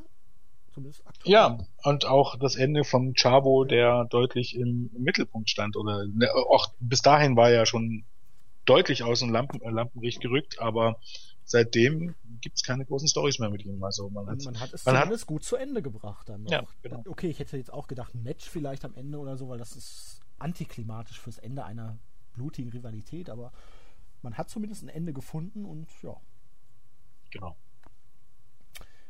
auch wurde die Rivalität zwischen King Cuerno und Drago weitergeführt. Es gab ja bisher jeweils einen Sieg für ein, beide Parteien und ja, ich muss, ich finde King Cuerno mit seinem Hirschkopf immer so cool. Und hier gab es dann halt ein Unentschieden nach einem Double Countout, weil Drago mal eben Cuerno auf einen Tisch gelegt hat und er ist dann die Ränge hochgelaufen auf so einen komischen Vorbau und ja, ist dann einfach mal 10 Meter nach unten gesprungen und es sah eher so aus, als wäre er voran mit seinem Kopf auf dem halben Boden gelandet und danach erst auf Cuerno, aber ihm soll wohl nichts passiert sein. Nein. Aber es sah cool aus. Er rennt da rauf und er lässt sich einfach runterfallen. Aber war auch ein verdammt kranker Spot, muss Ja. man sagen. Mich wundert es eigentlich, dass hier bei den Tapings nie zu lesen war, musste auf einer Trage abtransportiert werden. Ja, man weiß ja dann auch in Mexiko auch nie, ob das jetzt gerade ein Teil einer Storyline ist oder wo sich wirklich ein Hals gebrochen hat. Das ja, aber das liest du eigentlich bei so vielen Ja. Aber musste auf einer Ja, Trage abtransportiert werden. ja, richtig. Und im Main Event die erste Titelverteidigung von Prince Puma. Hier konnte er Phoenix nach hartem Match, 12 Minuten nach der 630 Centern besiegen. Die hier wirklich auch absolut perfekt saß. Ja. Also, Und ja, Prince Pumas Entwicklungskurve, er konnte jetzt dann auch erneut jemanden besiegen, dem, der ihn zuvor besiegt hat. Wird jetzt immer stärker gemacht. Und musste man auch, weil er wurde danach dann von Cage attackiert, der ihn mit einer Discus Lariat, einem Spinebuster und ein paar Powerbombs auseinandergepflückt hat, aber ordentlich. Und dann hat er natürlich auch noch den Titel zerrissen. das kommt erst in der nächsten Show. Ja? Ja. Ach fuck, okay, dann hat er hier noch nicht den Titel zerrissen. Stimmt, er hat ihn nur abgefertigt. Genau. Apropos nächste Show. ja, wir haben angefangen hier. Die Crew durfte mal gegen Sagrada und Pimpinella gewinnen. Das Entscheidende kam aber danach. Big Rick kam mit Zigarre raus und kündigte an, jetzt Zeit für die Spiele ist vorbei. Ich hole mir den Titel und egal wer sich mir in den Weg stellt, guckte dabei seine drei von der Tankstelle an, ähm, der sollte sich das besser zweimal überlegen. Und es kam, was kommen musste. Die drei haben ihn attackiert, mit Candlesticks niedergeschlagen und ihm seine Zigarre ins Auge gedrückt. Böses Faul. Und haben sich dann hinterher im Büro von Cueto ja, ein fettes Bündel abgeholt. Und er meinte so, ja, da gibt es noch mehr, wenn ihr weiterhin tut, was ich von euch verlange. Und sie natürlich, yes, Sir. Die Frage ist halt jetzt, warum Coeto eigentlich ja vorher hat er ja Checks bezahlt eigentlich. Ja, aber er war enttäuscht, Da ist man dass nicht Big Rick es auch nicht auf die Kette gekriegt hat, Mundo Ja, der hat's ja nicht auf die. Kette gekriegt, weil die drei Geeks es nicht auf die Kette gekriegt haben, so lange im Ring zu bleiben. Beim Ed Warfare Match bis Jackson rauskam. Also ich glaube, der Plan war ja irgendwie, dass die drei im Ring bleiben sollten, um dann Jackson zu helfen, aber als Jackson rauskam, war, waren sie alle ausgeschieden. Ja, aber wenn er es selber nicht auf die Kette kriegt als Monster, Ja, aber da kommt vielleicht noch was, wenn er wieder zurückkommt. vermutlich, ja. Ähm, ja, Backstage-Interview von Vampiro mit Cage. Das musste wohl hart bearbeitet werden, weil Cage ist jetzt auch nicht so der beste Promo-Künstler. Mhm. Aber man hat das Beste eigentlich rausgemacht. Kam gut rüber. Und Cage hat halt nochmal rausgestellt, dass er eine Maschine ist. Eine kleine Anekdotik habe ich noch, weil wir jetzt gerade bei Vampiro sind und bei vielleicht auch seine Art zu kommentieren. Ich glaube, ich habe das jetzt gerade verpasst. Ich weiß nicht, bei welcher Show das war, aber bei irgendeiner Show hatte Mascarita Sacrale ein Match gegen, einen- naja, gegen einen größeren Typen, ist ja lustig, ne? Hat er immer. Auf jeden Fall war es da so, ähm, dass Mascarita seine, gerade seine Brust gezeigt hat und dann hat eben halt das große, böse Monster ähm, angefangen haben, ähm, Sakreda richtig zu verprügeln und Striker halt so, oh ja, nein, wie kann er nur? Der arme Kleine, der arme Kleine. ja, und Vampiro saß daneben und lachte so, ich find's geil. Ja, Ja, großartig. ja, das fand ich auch cool. Das hat er, glaube ich, jetzt auch in einer der letzten Shows. Ich glaube, das war sogar die Show. Ja. Kann, Großartig. kann sein. Ähm, ja, Pentagon Junior hat dann den Anfang seines Pushs bekommen. Durfte gegen Superfly gewinnen nach dem Package Pile Driver. Kevin Steens Finisher. Ja. Und meinte dann, dass Chavo eine Enttäuschung ist. Und deutete zum ersten Mal an, dass eine andere Person, ein Master, hinter ihm steckt. Und er habe keine Angst. No fear. Oh, Sexy Star durfte dann einen Mann mit Mariachi Loco besiegen. Ich muss immer an Kenny denken. Von South Park Folge. El Pollo Loco! Genau. Ach ja. Und ja, King Cuerno gegen Drago ging zu Ende. Cuerno gewann gegen Drago in einem Last Luchador Standing Match, als er das alte John Cena Batista Finish wieder ausgegraben hat. Nur halt nicht mit Duct Tape, sondern mit einem, was ein Ringseil, glaube ich, mit dem er Drago dann an die, in die Ecke gekettet hat. Aber auch wenn ich das als Ende für eine Fehde ein bisschen komisch wieder finde. Es hat keinen von beiden geschwächt irgendwie. Trotzdem ist Cuerno over. Jetzt auch möglicherweise in Richtung Titel. Und auch dieses Match gibt es wieder in voller Länge bei uns im Forum auf dem YouTube-Kanal von Lucha Underground. Von El Rey Network, um genau zu sein. Ja, gut. Dann eben so. Nach dem Match bekam dann äh, Drago auch noch ähm, den Hirsch aufgesetzt. Ja, Die Hörner aufgesetzt, gerade so könnte man sagen. ja, Ja. er hatte seine Beute damit erlegt, ne? Der König Genau. der Jagd. Fehlt eigentlich nur noch, dass er irgendwann mit weißen Haaren auftritt und Schwerter bei sich rumträgt und einen auf Ge- Gerald von Riva macht. Hätte auch mal was als Gimmick, oder? Ja, doch, durchaus, ja. Der Monsterjäger. Was anderes. Ja, die Show in der Vorwoche sind wir mittlerweile angekommen. Und ja, Dario Cueto macht weiterhin keinen Hehl daraus, dass er den Titel bei Puma nicht haben möchte. Und hat deswegen für diesen Abend ein Match gegen Cage angesetzt. Um den Titel, weil Cage hatte ja auch deutlich gemacht, er hat keinen Bock zu warten. Er hat keinen Bock, sich in der Schlange anzustellen. Er will direkt an die Spitze. Im Opener bekam dann Mil Muertes seine erste Niederlage in einem Singles-Match gegen Phoenix. Allerdings wirklich hier wieder perfekt gebuckt, dieses Match, ne Jens? Ja. Der große böse Mann dominiert das ganze Match und ja, kassiert am Ende Leichtigkeitsfehler mit einem Einroller. Und was macht Phoenix? Verzieht sich sofort Genau. und kann nicht, dann nicht attackiert werden, sodass es wieder dieses typische WWE Even Steven Booking ist. Genau, wie, eben wie bei Sin Cara gegen äh, Wade Barrett, dass Sin Cara durch Glück gewinnt und danach aber trotzdem von Wade Barrett noch die Hookfolge bekommt. Ja. Ähm, Ja. Phoenix kam davon mit seinem Sieg sozusagen. Es ist, es ist erstaunlich, ich meine, ich sag, ich sag dann noch was beim Fazit dazu, aber wie Lucha Underground eigentlich all das richtig macht, was man im Wrestling seit Jahrzehnten macht und Lucha Underground, okay, die haben Conan und die haben, ähm, die haben, die haben Vampiro und die haben Chabo, aber größtenteils sind das, sind das Fernsehmacht. ich meine, ich glaube, kürzlich hat Jim Cornette äh, das Produkt kritisiert und gesagt, ja, das ist auch wieder bloß so eine Wrestling-Show, die nicht von Pokern gemacht wird, sondern von, von einer, von, von einem TV-Sender. Genau das ist falsch. Weil die sind so wesentlich besser als die meisten Wrestling-Promotions, sondern die, die machen es einfach besser als die, als die eigentlichen Wrestling-Promotions oder als WWE in diesem Fall oder auch als TNA.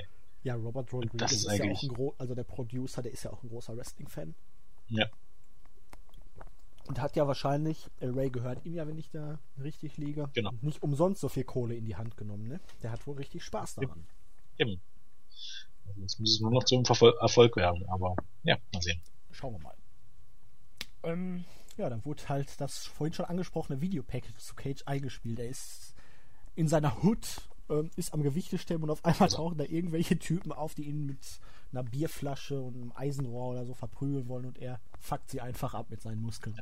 Schleudert sie durch die Gegend. Also dann wirklich Street Fight mäßig. Also er setzt eben halt seine Wrestling-Griffe, seine Wrestling-Aktion so ein, dass du glauben könntest, in einem echten Fight würde das mit Leuten auch machen und er würde die Leute einfach killen. Also er zeigt dann so einen Follow-away Slam, glaub auf so, so einen Pickup-Trab, Trab, Trab, also er fängt den Typen auf und schmeißt ihn einfach mal so hinter sich auf den Pickup-Trag. Ähm, Wahnsinn. Also diese, diese Promo-Videos, wie man wirklich die Leute da jeden, also auch die, die Gimmicks rüberbringt und zu sagen, okay, das ist derjenige oder Johnny Mundo ist eben halt der ehemalige Mainstream-Star, der jetzt hier gekommen ist, um sich im Kämpfen zu beweisen und äh, Cage ist das der Muskelbotz aus ja, keine Ahnung, woher er sein soll, aber Ja, Kalifornien auch. Genau. Ähm, Pentagon Junior ist der Mexikaner, der in Japan ähm, japanische Kampfstile gelernt hat und dies und jenes. Und jetzt sind alle in den Lucha Underground gekommen. Genau. Äh, Prinz Puma, der der aufstrebende Star und der der größte oder der vielleicht grö irgendwann größte Star im Lucha Libre und alle sind jetzt gekommen in den Lucha Underground, um sich hier zu beweisen. Und wie man das halt rüberbringt, also man muss ja dazu sagen, ich glaube, eine, eine Lucha Underground Show soll in etwa genauso viel kosten wie eine WWE Show. Also es ist die Rede von 700, ich glaube, entweder zwischen 500 und 700.000 Dollar. Ich gehe mal davon aus, dass das pro Tapping sein wird und nicht unbedingt Ja. pro Show. Ich Aber hatte von 400 bis 600.000, okay. ja, irgendwie, also auf jeden Fall sehr, sehr, sehr viel Geld, sagen wir einfach mal so.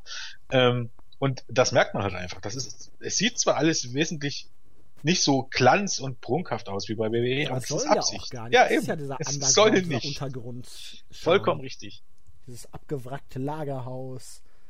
Ich habe das mit Christus schon gesagt. Also es ist irgendwie wie so eine, weiß ich nicht, illegale Kampfarena irgendwo in Mexiko. Und man, an einigen Stellen sieht man auch so ein bisschen den, den Charme von, von Robert Rodriguez. Also, äh, wie man das aus seinen Filmen kennt. Also, also er ist jetzt Ma- Machete oder was Du ich was. die Adventures von Sharkboy und Lava Girl in 3D? Die meine ich, das meinte ich nun gerade nicht. äh, das ist ja jetzt auch nicht unbedingt ein typischer Robert Rodriguez-Film. Äh, Gut. Ähm, ja, die Crew ist ja jetzt sozusagen im Moment das Lieblingsgespann von Dario Coeto, also werden die auch ein bisschen aufgebaut, dürfen gewinnen hier gegen die drei ja, relativ austauschbaren Highflyer Aerostar, Superfly und Achenes. genau. Allerdings war das ein richtig geiles Six-Man-Tag-Team-Match, knappe elf Ja. Minuten.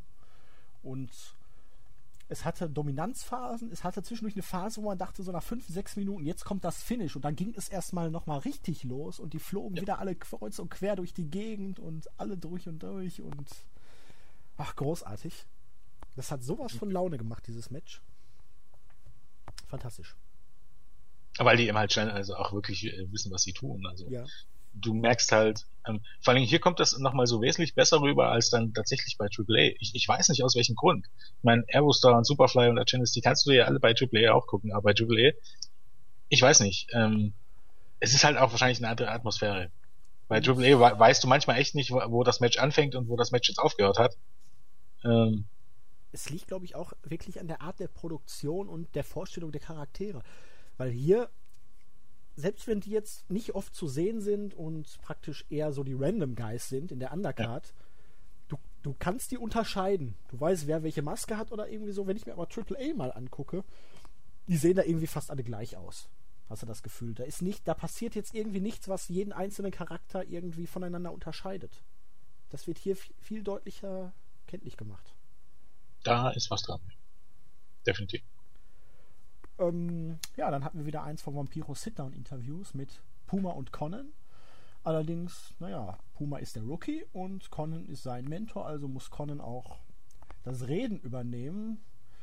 Vampiro gefällt das nicht so sonderlich und irgendwann hat er die Schnauze voll und meinte dann, dass Puma doch mal selber antworten könnte, weil er möchte hören, was Puma zu sagen hat. Und es gab dann einen Staredown und ausgerechnet Puma musste die beiden Streithähne auseinanderhalten. Fehde zwischen Conan und Vampiro? nicht. das war ja oldschool, oder? Äh, ziemlich. Ja. ja, im Main Event war dann das angesprochene Titelmatch Prince Puma gegen Cage. War ein gutes Match. Du hattest hier wirklich Cage als Dominator und Puma, der immer wieder versucht hat, mit seinem Kampfgeist und seinen High-Flying-Aktionen da irgendwie zu kontern und wieder zurückzukommen. Das Finish war ein bisschen blöd, weil ja. Es war eine sinnlose DQ, weil irgendwann hatte Cage nicht mal am Rand der Niederlage oder direkt am Rand der Niederlage äh, die Schnauze voll und hat ja, er hatte die Chance, den Titel zu gewinnen und hat es nicht. Und, ja. eigentlich war, dachte ich immer, der Titel war sein Ziel. Genau. Er hat jetzt gesagt, sein Ziel wäre es nur gewesen, Ricochet so zu blätten oder Prince Puma so zu blätten, dass, keine Ahnung, dass er seine Karriere beenden muss oder irgendwie so ein Kram. Aber das war ja nicht. Sein Ziel war irgendwie der Titel, zumindest wurde das angedeutet. Genau. Und dann die Niederlage in Kauf zu nehmen, macht irgendwie keinen Sinn. Nee. Er hat ihn dann auf jeden Fall ordentlich zerschmettert. Conan kam rein, wollte ihn dann mit dem Stock attackieren, mit seinem Krückstock. Den hat er auch noch zerbrochen und Cage hat ihn dann umgenietet mit dem Title Belt. Colin hat geblutet wie Ric Flair in seinen besten Zeiten. Guter alter Triple A-Style. Genau. Wenn nichts mehr geht. den Titel genommen und rösch, hat ihn zerrissen. Es sollte eindrucksvoll aussehen, aber es sah doch aus, Titel extrem billig gewesen wäre. Ja, ein Papiertitel, aber. Nee, ja. das ist so bisher eigentlich der größte Kritikpunkt der bisherigen zwölf Ausgaben gewesen, dass Cage hier einfach den Titel weggeschmissen hat, obwohl er vorher gesagt hat, ich will den Titel, ich stelle mich nicht an, ich. Ja, Vor allen Dingen, weil auch er ja auch von Cueto da Backstage angewiesen wurde, den Puma zu zerstören, den Titel zu holen. Ja. Und er ja praktisch diese Chance dann einfach weggenommen hat. Und du kannst ja Puma und vor allen Dingen Conan nicht größer blamieren, als wenn du ihm den Titel wegnimmst. Genau. Aber gut. Man kann nicht alles haben. Bei Cueto im Office wurde dann noch die Matanza-Geschichte weiter fortgeführt. Wir wissen jetzt, er heißt Matanza, nicht Natanza. Entschuldigung für den Fauxpas im ersten ich, Teil. Da muss man aber dazu sagen. Äh, das war nicht so deutlich. Das ja, genau. habe ich erst im Bericht gelesen jetzt. Ich habe aber in einigen Berichten auch Natanza gelesen. Also ich bin nicht, nicht okay. sicher, ob Matanza stimmt. Okay. Auf jeden Fall also. kam die mysteriöse Frau, Angela Fong, ins Büro gestürmt und meinte, wo ist er? er sagte, was? Ich habe keine Ahnung, wovon du redest. Ich sagte, Matanza. Und er schien irritiert zu sein und meinte, ich habe keine Ahnung, wovon du redest. Und dann kam ein Windhauch und sie war weg. Wie der Roadrunner. Wusch. Wie ein Geist. Gut. Damit sind wir dann mit den alten Ausgaben durch und jetzt steigen wir dann ab diesem Augenblick in die wöchentliche, regelmäßige Review der aktuellen Ausgabe ein. Ich hoffe, das war jetzt nicht zu viel trockene Kost, aber wir mussten halt einiges an Impact. Äh, wovon rede ich hier eigentlich? einiges äh, aufarbeiten. Um es zu erklären. Aufarbeiten, ja. Zu viel TNA-Vergleiche. Ja. Hatte ich mit Christos auch schon. Da habe ich auch davon gesprochen, dass man hier viel zu viel Total Non-Stop Action Wrestling hat. Oh je. Ja, irgendwie schon. ja. Okay, Ausgabe Nummer 13, die aktuelle Ausgabe von Lucha Underground. Äh, die Show begann mit einer Wiederholung der Ereignisse aus der vergangenen Woche mit Cage und Matanza. Und dann begrüßen uns die Kommentatoren zur heutigen Show mit Son of Havoc und Evilise im Ring. Und Son of Havoc äh, gab äh, beziehungsweise ließ Eva ließ den Vortritt. Sie hielt eine Promo von wegen, hier, das ist ein ganzer Kerl und es ist nicht schön, dass er in den sozialen Medien immer als Loser bezeichnet oder beleidigt wird. Er ist kein Loser. Auch die Kommentatoren meinten, nee, er kann ja kein Loser sein, sonst hätte er sich ja nicht Ivelisse annehmen können. Ne? Also irgendwas muss er ja an sich haben. Okay. Auf jeden Fall kam dann Angelico und die beiden hatten ein Match. Relativ ausgeglichen. Son of Havoc hatte so leichte Vorteile. Irgendwann wollte Ivelisse eingreifen. War dann immer, ach, Angelico wich aus, wollte sie nicht schlagen. Son of Havoc griff an, Angelico wich aus. Dann wollte, hat äh, Son of Havoc wieder abgebremst, weil er seine Freundin nicht umhauen wollte. Irgendwann kam es dann aber doch dazu, dass er Ivelis vom Apron gehauen hat, wurde dann während des Schockzustandes von Angelico eingerollt und Ivelis war nicht glücklich darüber, dass sie von ihrem bärtigen Macker da so rüde vom Apron gestoßen wurde, ne? Nein, ganz und gar nicht. Hat ihr nicht gefallen. Ähm, da fällt mir jetzt gerade ein, das haben wir vergessen beim SC Warfare, was, was noch wichtig werden sollte. Äh, und zwar das mit Mul Moertis, ähm, Mundo und ähm, Katrina. Und zwar Aztec Warfare liegt schon ein bisschen hin, aber das wird, glaube ich, in den nächsten Shows dann wichtig. War es einfach so, dass ähm, Katrina auf den Apron stand und äh, Mundo einen Kick zeigen wollte und Messias ging beiseite. Messias? Nein. Äh, wie heißt er? El Muertes. El Muertes ging beiseite und Mundo traf dann äh, die frühe Maxine, frühere Maxine. Also und genau, also Katrina. Und da daraufhin war natürlich ähm, Muertes sowas von stinksauer und auch Katrina war sauer, weil sie dachte, das war ein bisschen absichtlich und Mundu dachte, oh scheiße. Böse Sache, jetzt bin ich am Arsch. Und das wird dann nochmal in den nächsten Shows wichtig. Das hat mir ganz, ganz vergessen, aber. Spoilerst du gerade? Nein. Achso. Aber, aber meinst du, nein, das nein. könnte die Sache, die Intention hinter diesem Kuss für Phoenix sein, worauf wir gleich zu sprechen kommen? Ja, wird darauf, auch darauf hinauslaufen, ja. Waren halt sozusagen erste Spannung zwischen Ach so. Muertes und Katrina. Naja, was wäre eine gute Weekly Soap ohne irgendwelche Affären, Intrigen Genau. und sonstige Problemchen, ne? Ja, dann wurde wieder ins Büro von Dario Cueto geschaltet und der hatte Johnny Mundo bei sich und der meinte, ja, es ist Zeit jetzt so, die Spannung ein wenig abkühlen zu lassen. Wir hatten beide jetzt in den letzten Wochen Zeit, ein bisschen runterzukommen. Du warst ja das letzte Mal beim Aztec Warfare Match in Action. Aber du bekommst heute im Main Event mal wieder deine Chance. Du darfst gegen Cage ran. so, wirklich wieder perfekt, ne? Der Heel in Szene gesetzt. So, ich werf den Knochen hin und verprügel dich dann mit dem Stock. Ja, genau. Sehr, sehr treffend formuliert. Dann der wieder ein angesprochener Trailer für Pentagon Junior, der jetzt wohl auch immer eine größere Rolle spielen wird in den kommenden Wochen. Wieder in einem Dojo, wo er darüber spricht, über seinen Kampfstil und den dunklen Teil seiner Fantasie. Und es kommen immer wieder Gegner angerannt, die er dann mal eben umhaut. Und am Ende dieses kurzen, anderthalbminütigen Einspielers liegen dann, glaube ich, vier Leute auf dem Boden. Genau. Die, sind- die sind echt cool in Szene gesetzt und wirklich, ne, die Gimmicks kommen hier gut durch. Die sind dann schon, die sind dann hier schon ein bisschen, weil auf dem LOA Network laufen halt, also neben den typischen Rodriguez-Filmen auch viele alte Kung-Fu-Filme. Und äh, so ein bisschen in dem Stil dieser Kung-Fu-Filme ist auch hier dieses, dieses Video gemacht.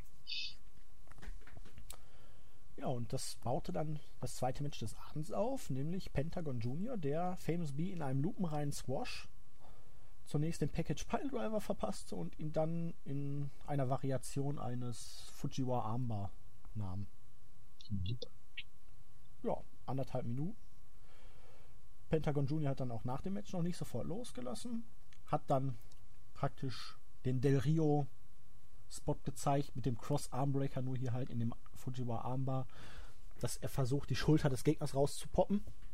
Hat dann einmal zurückschnellen lassen den Arm und Famous B musste eine schwere, schwere Armverletzung zählen. Es kam auch sofort ein Doktor in den Ring.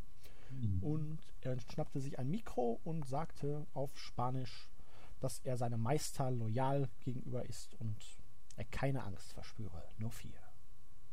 Ich finde den cool, den Kerl. nee, der hat was. Auch diese Maske und das ganze Auftreten. Der In-Ring-Stil. Mir gefällt der Kerl unfassbar gut. Ja, da waren wir wieder bei Dario Cueto. Dieses Mal nicht in seinem Büro, sondern an irgendeinem unbekannten Ort.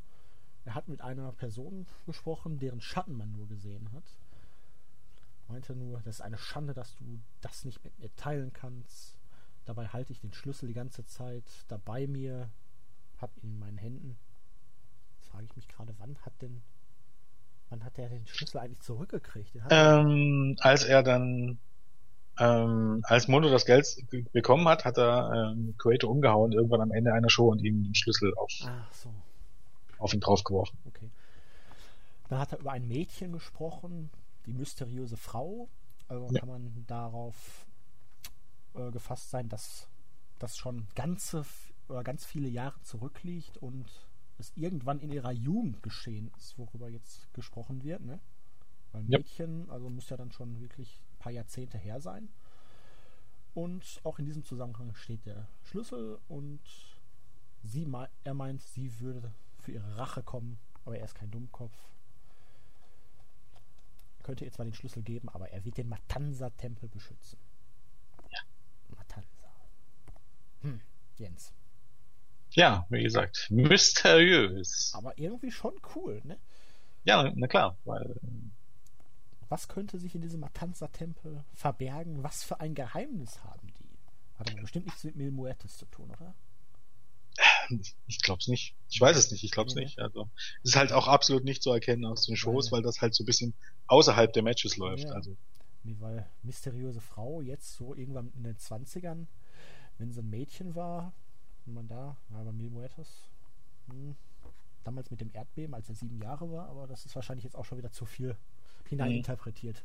vermutlich. Also einfach mal abwarten. Ja, auf jeden Fall eine coole Geschichte. Mhm. Drittes Match hatten wir Drago, der gewann, nachdem er jetzt die Fehde gegen King Cuerno verloren hatte, gegen Aerostar. Nach einem unfassbar genialen Blockbuster DDT. Also eigentlich ist ja der Blockbuster praktisch der eingesprungene Neckbreaker, wenn er über den Gegner springt und das Neck, Ja. äh, den Nacken dann auf dem Ringboden knallen lässt. Aber der hatte den so stark rotieren lassen, dass er ihn praktisch mit dem DDT aufgespiked hat. Genau. Das sah richtig, richtig großartig aus. Ich habe keine Ahnung. Das war mit Sicherheit keine Absicht. Aber das weiß man nicht so genau, aber bisher hat er den Blockbuster zwar hart gezeigt, aber ohne diesen Zusatzflip, wenn man so will. Ja. Auf jeden Fall gab es danach ein Handshake oder wie Matt Striker sagte, den Code of Honor.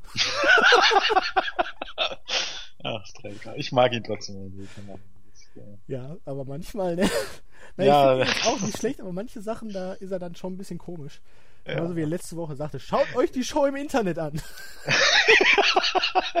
genau. Vor allem, weil die Show ja auch wiederholt wird. Die eigentlich ironierende Sachen. Ja. Ähm, man muss dazu sagen, bei Striker ist es immer ein bisschen so, er, er weiß was, also, also, er hat das im Kopf, er weiß was und er darf, er, will es jetzt unbedingt sagen, weißt du, um zu zeigen, dass Mhm. er auch was weiß. Und dabei aber äh, haut er was raus, das vollkommen deplatziert ist. Genau wie mit dem Code of Honor. Das ist Konkurrenz, du Dödel. Für die arbeitest du nicht. Vielleicht will Aber er ja. Ja, möglicherweise, ja. Möglicherweise. Dann wurde wieder irgendwo in einen anderen Teil der Halle ge geschaltet. Da war Phoenix gerade bei einem Workout, hatte einen Sandsack bearbeitet mit Kicks und Strikes. Und auf einmal kam Katrina, schlängelte so um ihn herum, betatschte ihn auf der Brust und zeigte auf sein Tattoo auf der linken Seite. Meinte so, ah, würde dich das Tattoo davon abhalten, Albträume zu bekommen? Ah, ich habe eine Nachricht für dich, die kommt aber nicht von Mil Muertes, sondern nur von mir. Sie gab ihm einen leidenschaftlichen Kuss und meinte dann, das ist unser kleines Geheimnis, weil wenn Muertes das mitkriegt, wird uns, uns beide begraben. Verrucht, Ah. Jens, ne? Verrucht. Verrucht.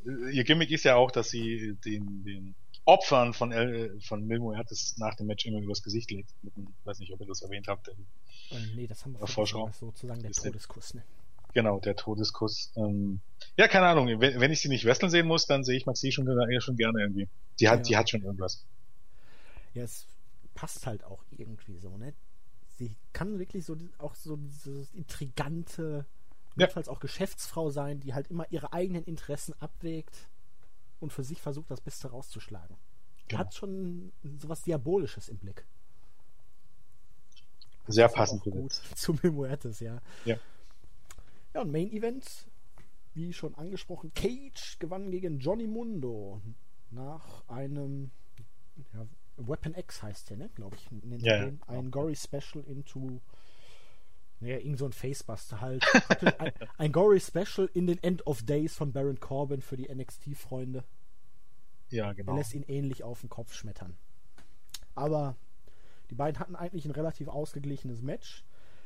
Oben irgendwo à la Sting war dann King Cuerno zu sehen, der sich anscheinend ein neues Jagdobjekt ausgeguckt hatte.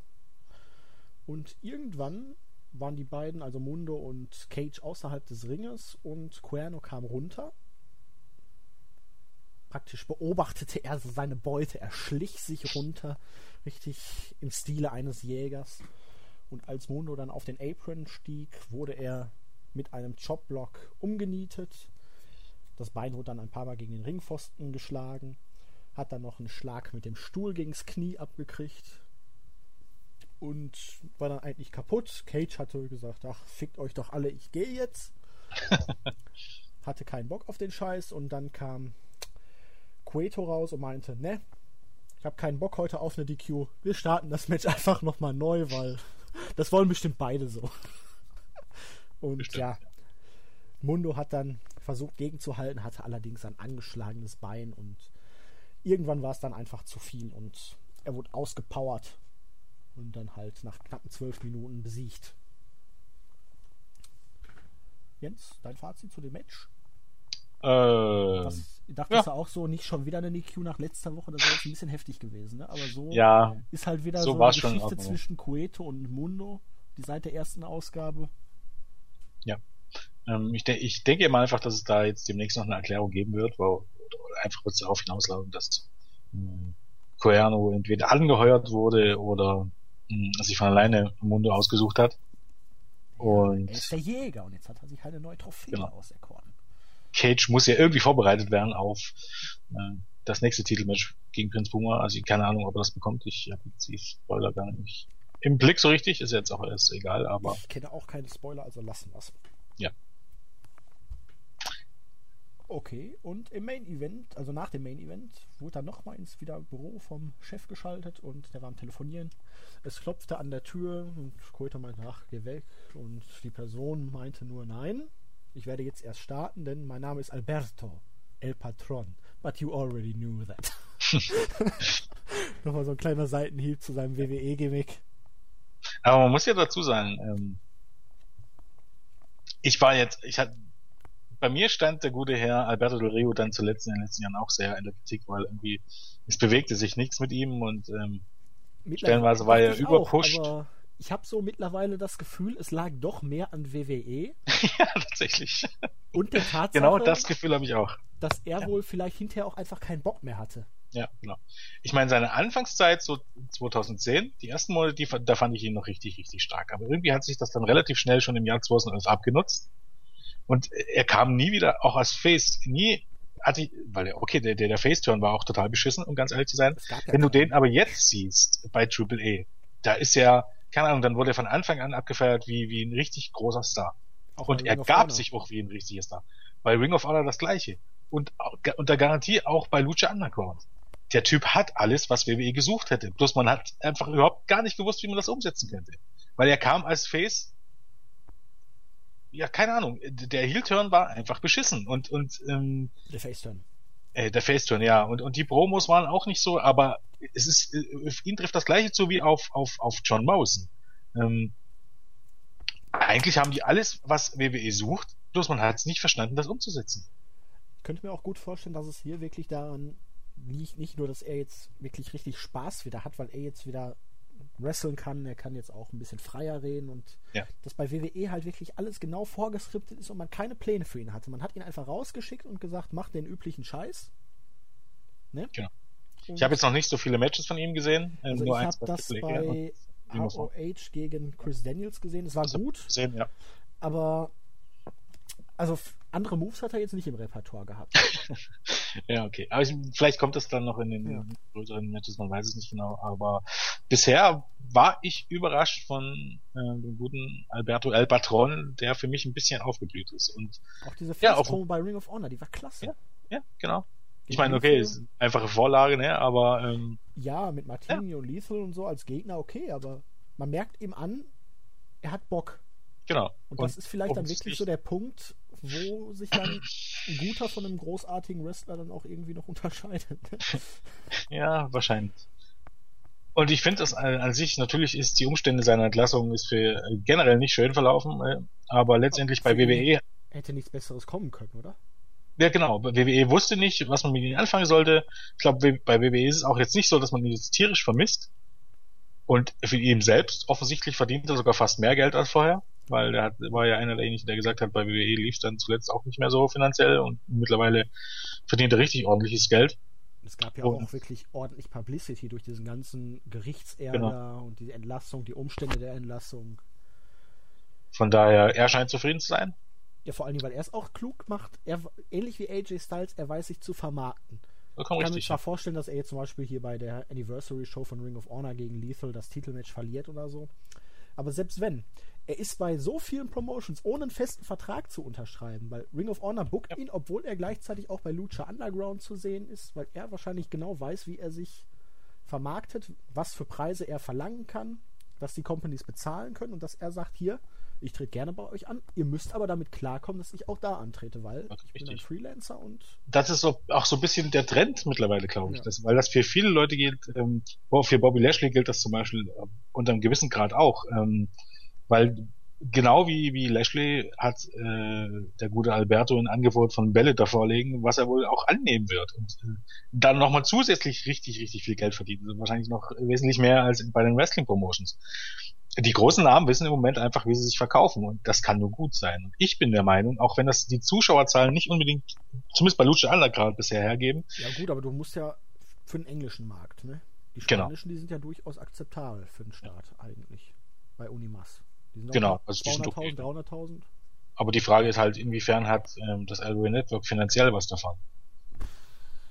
Das ist halt die Frage. Ja, Wenn eine Show so teuer ist und letztendlich, ich glaube, es war mal die Rede davon, dass in den ersten Folgen Lucha Underground haben die für einen 30 Sekunden Werbespot, glaube ich, 500 Dollar bekommen, weil eben die Zuschauerzahlen so schlecht sind. Das ist natürlich ouch. Schön, ja. ähm, deshalb muss man abwarten, wie lange das läuft. Aber im Moment ist Lucha Underground eine eindeutige Empfehlung und eigentlich, ich möchte fast sagen, ein Muss für einen Wrestling-Fan.